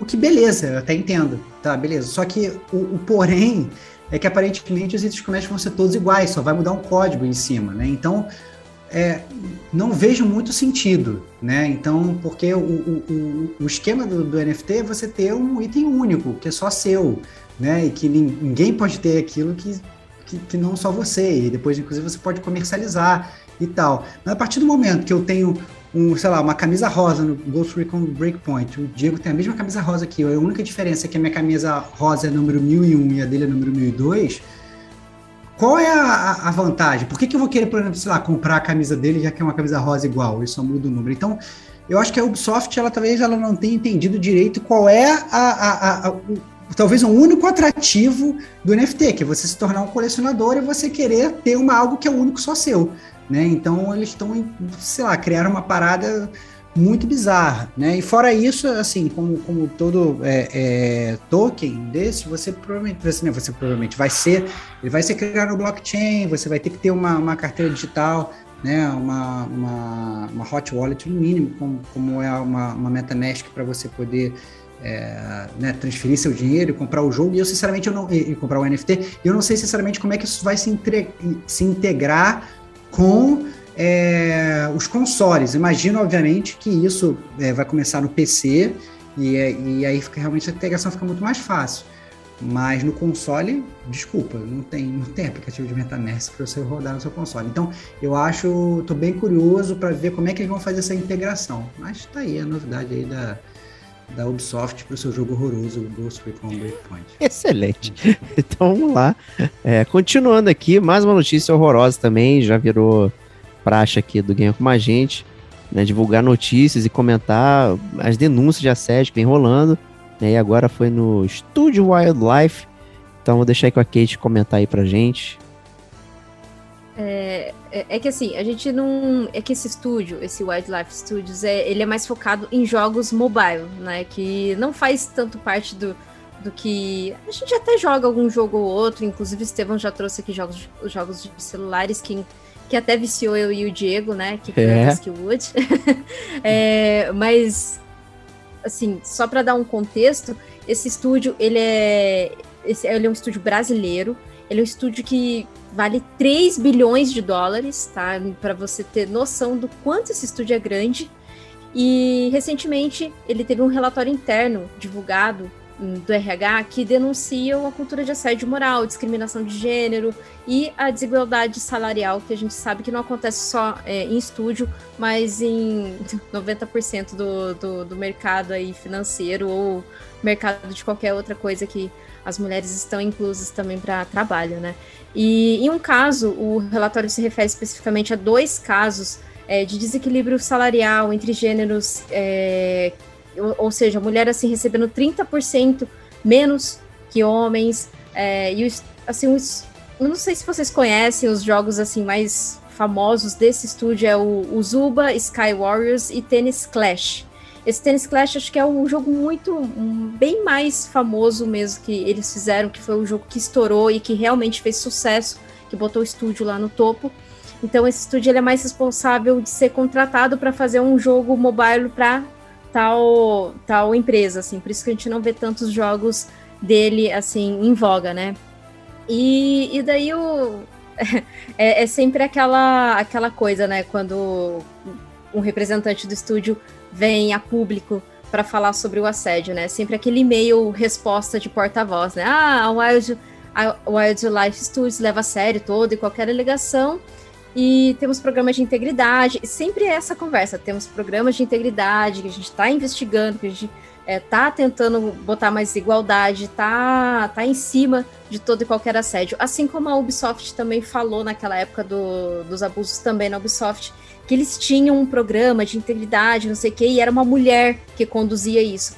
Mas que hoje, é, assim, a gente vê pouca, pouco se faz e pouco se, se tem, assim, é, atitudes em cima disso, né? Então, assim, a gente espera que o estúdio, ele de alguma maneira possa reverter isso, mas que por enquanto a gente vê que, que o código de conduta deles continua a mesma coisa, sabe? Então, assim, é, por mais que o pessoal não conheça esse, estúdio, eu acho que é muito. faz parte é, de nós vir à luz com casos assim, né? Porque é, por mais que ah, a gente fala de videogames e tudo mais, isso tem que ser falado, isso tem que ser mostrado, que não é, não é só é, diversão, não é só coisa focada no tipo de ah, a gente vive só jogos de videogame e tudo mais. A gente tem que ver também os trabalhadores e quem desenvolve também sofre com esse tipo de, de, de assédio, né? Não só de assédio, como preconceito também que envolve isso. É, a gente viu recentemente, acho que foi no, no news anterior, que foi a. Não foi a Riot, foi a Blizzard Activision, que continua ainda com esse processo. E a gente espera que a Wildlife Studios possa ter um, uma uma conduta melhor, né? E que os trabalhadores lá possam relatar mais para frente que o estúdio realmente mudou a, a, sua, a sua maneira de trabalho, o que eu acho muito difícil. Mas a gente está aqui para cobrar e a gente está aqui para sempre lembrar isso, né? Nunca esquecer as pessoas que trabalham lá e principalmente porque assim, eu gosto de trazer isso porque eu sou mulher e eu sei o quanto isso é horroroso e o quanto a gente sofre. Eu mesmo jogando videogame, qualquer jogo online, eu sofro, eu recebo mensagem, sabe? Eu já me sinto incomodada com isso. Agora, imagina eu trabalhando em algo que eu gosto, tendo que, eu, que, que ouvir e sabendo que meu colega que faz a mesma coisa que eu, tem o mesmo trabalho que eu, recebe 30% a mais que eu. Então, assim, a gente precisa tentar se conscientizar um pouco mais a respeito desse, desses assuntos, né? É e isso. Coisas mais legais, mais bonitas, a gente vamos falar sobre anúncios dos jogos, de jogos né, no Game Awards. Anúncios que foram pequenos teasers, mas que deixaram a gente feliz. Eu não sei vocês, mas eu fiquei contente com, com o teaser da Wonder Woman. Eu não vi um esse. de 5 segundos, eu... assim, sabe? Tipo, nada. É, Mas, o é, é, assim, for, foram vários jogos que eles fizeram teaser. A maior parte foi teaser, não foi trailer, pra ser bem sincero. É. Né? Mas tiveram. Não foi World Premiere, igual fala é, o, é, o Geoff Keighley. É, pois é. Então foi, foi foi, alguns foi realmente só para dar um gostinho, a, a, gente querendo às vezes ver gameplay, não ver gameplay, só ver aquele trailer, né? E, mas foram muitos jogos, né? Então, assim, para listar aqui de forma rápida, Wonder Woman, que foi esse, da, da, da Mulher Maravilha, o Senua Saga Hellblade 2, né? Que é um jogo. É, no mínimo polêmico, né? É, é um jogo polêmico aqui do Gamer Como a Gente. A Kate ama, eu odeio, o Diego nunca jogou, mas ama. Né? Então, assim. é, um clássico. um clássico. O, talvez a maior surpresa, e esse eu não estava esperando, o Star Wars da Quantic Dream. Né? Então, a Quantic Dream, que é aquela empresa que fez vários jogos que a gente já fez resenha aqui no Gamer Como a Gente, como foi o Heavy Rain, o. É, Beyond Two Souls, Detroit. Beyond Souls, exatamente. Então, vai fazer um jogo do Star Wars. Eu, sinceramente, eu não sei como vai ser essa parada, porque a Quantic Dream não é acostumada a fazer jogos de ação. Então, será que vai ser um, um Star Wars mais história, menos combate, não vai ter sabre de luz, ou como é que vai funcionar. Eu fiquei realmente muito curioso. É, talvez seja Quantum Dream saindo da zona de conforto dela, né? É, mas eu tô realmente curioso para saber o que o David Cage, né, o, o, o, developer mais cineasta do mundo dos games, o que, que ele vai trazer aí na, em termos de, de Star Wars, né? Não, total. Esse para mim foi surpresa e esse eu não vi, né? Eu lembro que você pontuou para mim e até agora eu não vi esse. Não. Tem que ver, tem que ver, tem que ver. Tá me guardando. É, mas o trailer que eu sei que você provavelmente viu e gostou foi do Alan Wake 2, né? Sim, o, pô, aí, o, cara. O sua, sua, série favorita, Wake, né, cara? E aí, cara? Ó, mas eu vou te dizer. Vai acordar, ele vai acordar finalmente ou vai continuar dormindo? Não, jamais, ele não vai acordar nunca. nunca vai sair desse pesadelo, senão acaba a franquia, né, gente? Entendi. Então. É, e o Stevox sempre brinca, né? O nome dele é né, acordado, né? Awake. Né? Cara, né? Então, se você não percebeu essa sutileza. Que que ele vai ter correlação com control, que eles é. vão tentar fazer algo ligado com control. Por que, que diabos você faria com relação do seu jogo com outro jogo que é um cocô? Não sei. Vamos ver isso. Ambos os jogos são incríveis. Vamos tem, ver tem no Globo Repórter. Você não jogou Control, você. Como que eu não joguei, nada. cara? Como que eu não joguei? Eu não, eu não só joguei, como eu não consegui jogar de tão ruim que é, cara. Joguei não, metade do jogo. Jogou, não nada. Joguei, pô, joguei, pô, joguei. Ao contrário de você, que não jogou Hellblade e acha maravilhoso, eu joguei o Control e achei horroroso, cara. Não, é, que, eu joguei secretamente o Hellblade já. Aham, claro, no YouTube, com certeza. No YouTube, é lógico. É, é, é, é Agora, tem um que eu me diverti muito, que foi o, o trailer do Suicide Squad, que é do Esquadrão Suicida. Eu achei muito divertido, é. ri bastante, cara. E fiquei é, curioso também, com vontade de jogar, inclusive. É, não sei como é que vai ser. É, eu fico muito, muito ressabiado com relação ao gameplay, né? Vamos ver como é que vai funcionar o gameplay. Mas, é. gameplay Batman, só que com os personagens do Esquadrão Suicida. É, pois é, mas então, já não tá datado essa parada? E aí? Não, Entendeu? não tá Será não, que vai ser pô. legal? Não sei. tá ver. lá o Flash trollando, pô, tem o, aquele pessoal todo lá, tá divertido. É. Vale, vale a conferida. Além disso, a gente teve também o Horizon Forbidden West, né? Mais um pouquinho de gameplay que eles mostraram pra gente. É, Nightingale, Sonic Frontiers, Saints Row e uma surpresa, na verdade, a Plague Tale Wrecking, né? Então, assim, eu não estava achando que ia ter gameplay, achei que fosse demorar um pouco mais, mas de repente já apareceu a lixa falando Hugo igual, parecia inclusive que era chupinhado no mesmo jogo, é. a mesma voz, parece que não envelheceu absolutamente nada. Falei, caraca, o que, que é isso? Eu achei, inclusive, no início, quando tinha se passado, falei, ah, não, vou fazer o remake. Porque a chamada foi a mesma. né? É, Mas aí eles, eles, deram um pouco mais de imagens aí do Plague Tale Wrecking, né? Tá ansiosa, Kate? Você gostou muito do primeiro? Gostei, eu, eu tô ansiosa. Assim, é, é um jogo que eu gostei bastante. Nossa, bastante. Eu, eu gostei, sabe? É, tem, tem lá os seus defeitos, mas achei legal. E quando anunciou esse segundo, eu, eu falei, ah, legal. Game Pass ainda Day One? Certeza que eu vou baixar e eu vou Ih, jogar no meu outro. Tá na área. A questão é que eu acho que vai demorar, porque assim, foi um teaser, bem teaser, né? Como disse o Estevão aí, foi chupinhado mesmo o, o a fala ali. Um, um, assim, que eu gostei bastante foi o Nightingale também, que pra, pra não sei, né? Eu posso estar falando por mim, mas é uma personagem feminina. E até onde eu sei, a Florence Nightingale foi a primeira enfermeira, né, na, na ah. história, assim. Então, assim, se eles fizerem algo correlacionado com isso, nossa, eu vou, uou, eu vou achar demais, eu vou gostar bastante. Gostei do, do estilo do jogo. E, e daí mostrou um pouquinho também do gameplay do Elden Ring. Eu não sei se o Estevão tá vendo os gameplays ou se ele preferiu se resguardar. Não, tô vendo. Tô vendo, tô, tô vendo e tô achando ruim, mas é, vamos, vamos ver, né? Vamos ver. Caraca, eu tô achando ruim.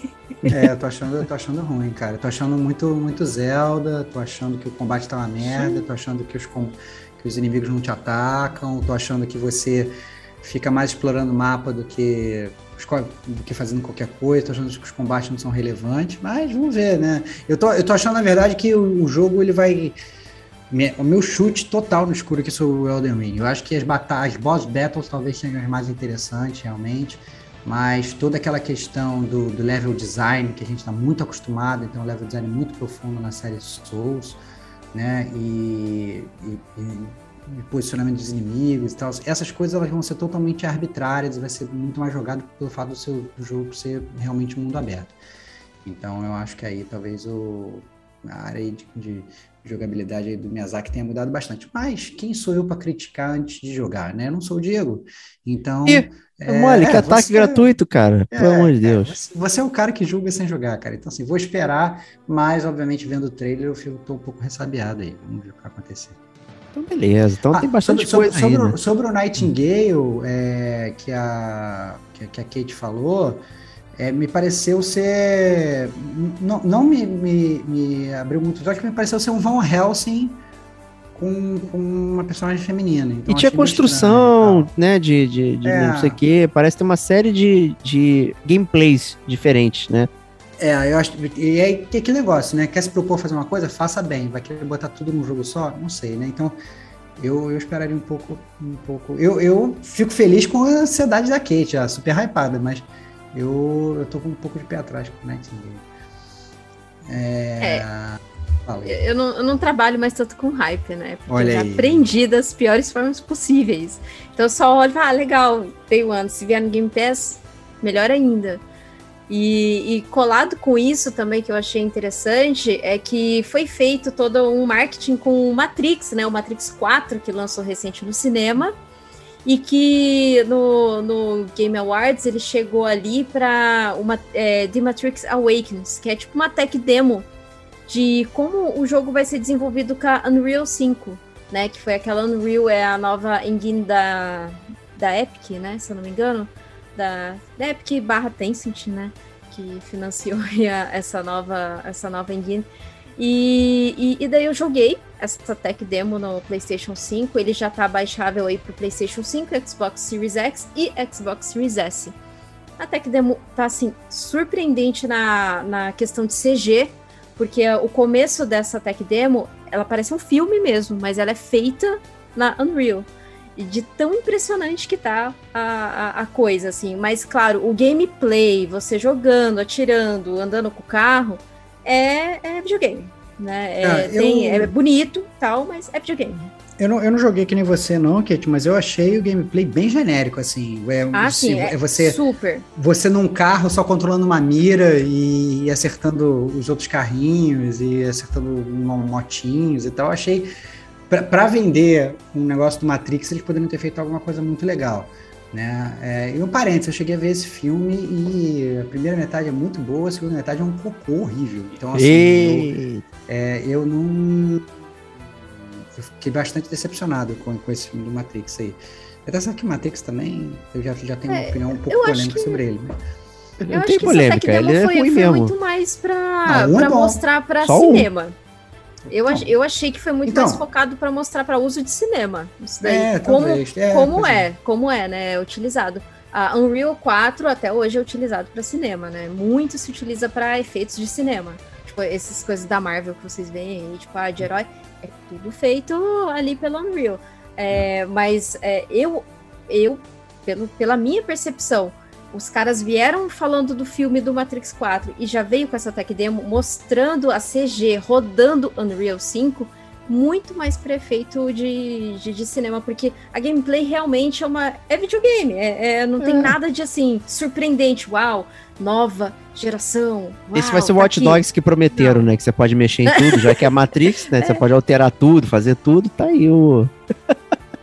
Watch é, Dogs prometido o, minha percepção do, desse Matrix Awakens foi justamente isso, nada mais que isso. Eu acho que o Matrix seria um ótimo jogo para Quantic Dream trabalhar. Lero, lero, filosófico. Escolhe lá uma, uma, Quer sair, quer não quer. Quer comer um bife, não quer. Né? Você pode escolher várias coisas ali, seria legal. Lutinha, Quick Time Event, apertar aqui, apertar ali. Né? Ia ser divertidíssimo um jogo da, da Quantic Dream no, no esquema do Matrix aí.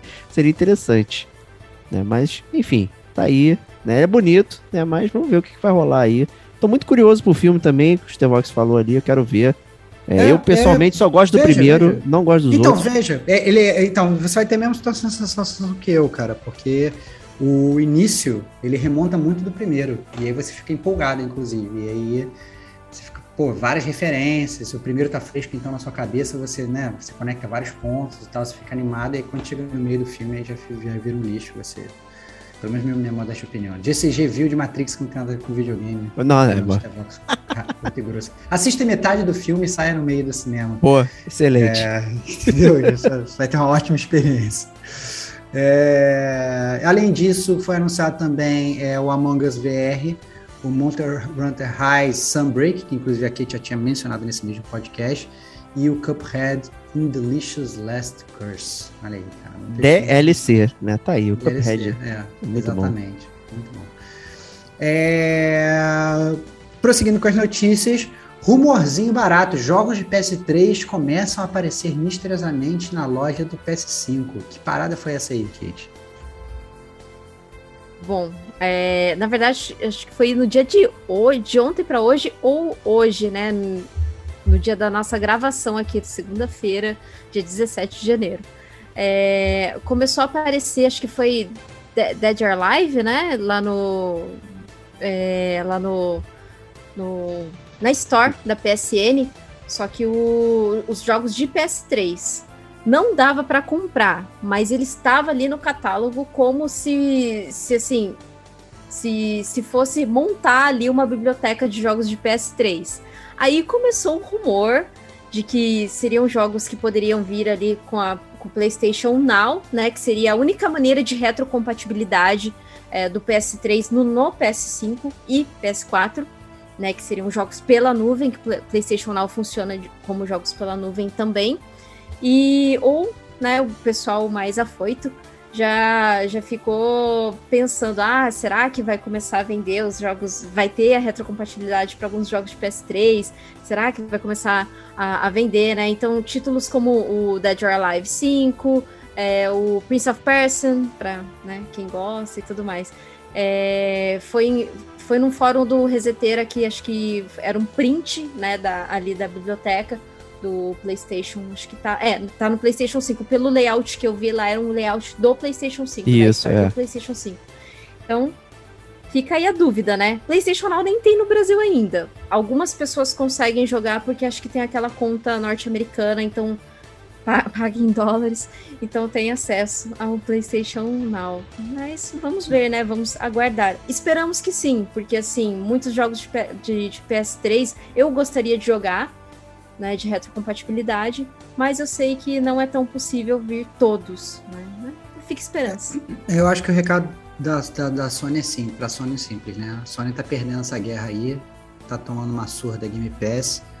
É bom se movimentar. Não acho, sinceramente, que trazer jogos de PS3 vai ser um game changer. Né? Ninguém vai falar, ah, vou comprar um PS5 porque eu quero jogar jogos de PS3. Eu quero jogar Metal Gear 4, é minha chance. né? É verdade, sua chance, é verdade. Mas eu acho que é, é importante para a Sony ela mover realmente é, alguns palitinhos aí e melhorar o serviço dela, né? Porque tá perdendo. Então, esse pode ser um primeiro passo, mas também, na minha modesta opinião, se ficar só nisso, vai continuar tomando surra. A gente está torcendo aí, obviamente, para que a Sony melhore, porque quem ganha somos nós, né? Com um serviço bom, um serviço da, um serviço bom da Sony, um serviço bom da Microsoft, as duas competindo sobre quem presta o maior, melhor serviço, quem ganha, quem ganha somos nós, gamers, gamers como a gente. É isso aí. E pra finalizar aqui também, esse não é rumor, né? Na verdade, é, foi um anúncio específico que o serviço de jogos da Ubisoft chegará ao Xbox Game Pass, então você terá acesso a todos os Xbox, o Ubisoft The Games, né? É, em algum momento. Então, eu vou ser, eu vou ser bem sincero, esse, esse, esse é, aviso ele foi muito ambíguo. Muito, Porque muito. o que, o que. Não, porque na verdade o, o aviso foi o seguinte: é, Ubisoft Plus chega ao Xbox. E aí, obviamente, quando você pensa chega ao Xbox, o pessoal fala assim: ah, não, mas vai estar integrado ao Game Pass? Aí a própria conta da Ubisoft comentou abaixo falando assim: olha, não vai estar integrado ao Game Pass. Aí, de- logo depois sai uma notícia: não, e para começar, é, Rainbow Six Extraction na Game Pass. Aí tu E aí fica. você fica, e aí você fica pensando, olha, mas o que, que, é- que, que é isso? Talvez seja um negócio seguinte, não, olha, a gente vai dar o Rainbow Six na Game Pass. Se você quiser jogar os outros jogos da Ubisoft Plus, pague a parte, porque agora você vai poder comprar ele no Xbox. Entendeu? Então, assim, ficou muito ambíguo. Eu, sinceramente, é, essa notícia saiu, só vindo logo agora no início de janeiro, né? É, ainda não foi bem chafurdado esse tema, né? Pelo menos das últimas vezes que eu vi. Mas com certeza, assim, a comunicação do que que vai ser foi péssima, né? Então, É, você não sabe se vem realmente para o Game Pass, se vem só para a Ubisoft, o que está acontecendo. Né? A única coisa que a gente sabe com certeza é que você vai poder ter acesso ao Ubisoft Plus no seu Xbox. Você vai ter que pagar mais, vai ter que pagar menos, se vai ter, ter um custo reduzido, se vai estar incluído na Game Pass, se são só alguns jogos que vão estar na Game Pass e outros jogos você tem que pagar a parte e tal. Isso ninguém sabe, né? É, nada disso foi revelado aí, mas, né, assim como a EA Play não era integrada, né, no, no na Game Pass, né, era, era a parte, eventualmente ela se tornou integrada, de repente, né, uma forma de competir ali, né, mas isso é tudo conjectura, né, a única é. coisa que é fato é realmente que vai chegar na plataforma Xbox, né, agora como vai vir, qual preço, vai ter combo, não tem, aí a gente não, não sabe como vai funcionar, né, então é, mas, como o Stevox sempre diz, mais opções é sempre melhor para o nosso bolso. Né? Então, é, é, isso. E mais gamer como a gente é a melhor opção para o seu ouvido. Então, agradecemos a todo mundo aí que esperou ansiosamente para esse início de 2022 com o nosso podcast aqui, GCG News. Mês que vem vai ter mais. Então, voltamos, voltaremos ao, ao normal, sendo mais próximo do, do início do mês. Porém, semana que vem vai ter GCG Awards, então aguardem a maior premiação de games da internet, né, Stevox? É, exatamente. Estamos todos muito ansiosos. É a verdadeira premiação do, do, de 2021, né? Que a gente espera o ano acabar para fazer a nossa premiação, como nós somos super justos. Então, vai ter realmente a melhor premiação gamer de todo o universo gamer, vai ser aqui no Gamer Como a Gente. É também o podcast de aniversário do Gamer Como a Gente, né? Então, nós estamos completando aí sete anos de Gamer Como a Gente, olha aí, cara. Muito é, legal. Sim, é, então, tá vindo aí o Awards e o nosso podcast de aniversário. Esperamos e contamos com a presença de todos vocês é, na semana que vem, coladinho aqui com o Gamer como a gente. É isso aí. Quero ver muitos downloads, hein? E dá nota 5 pra gente no Spotify, por favor. Valeu, galera. a gente se vê na próxima semana. Um grande abraço e até lá. Tchau, tchau.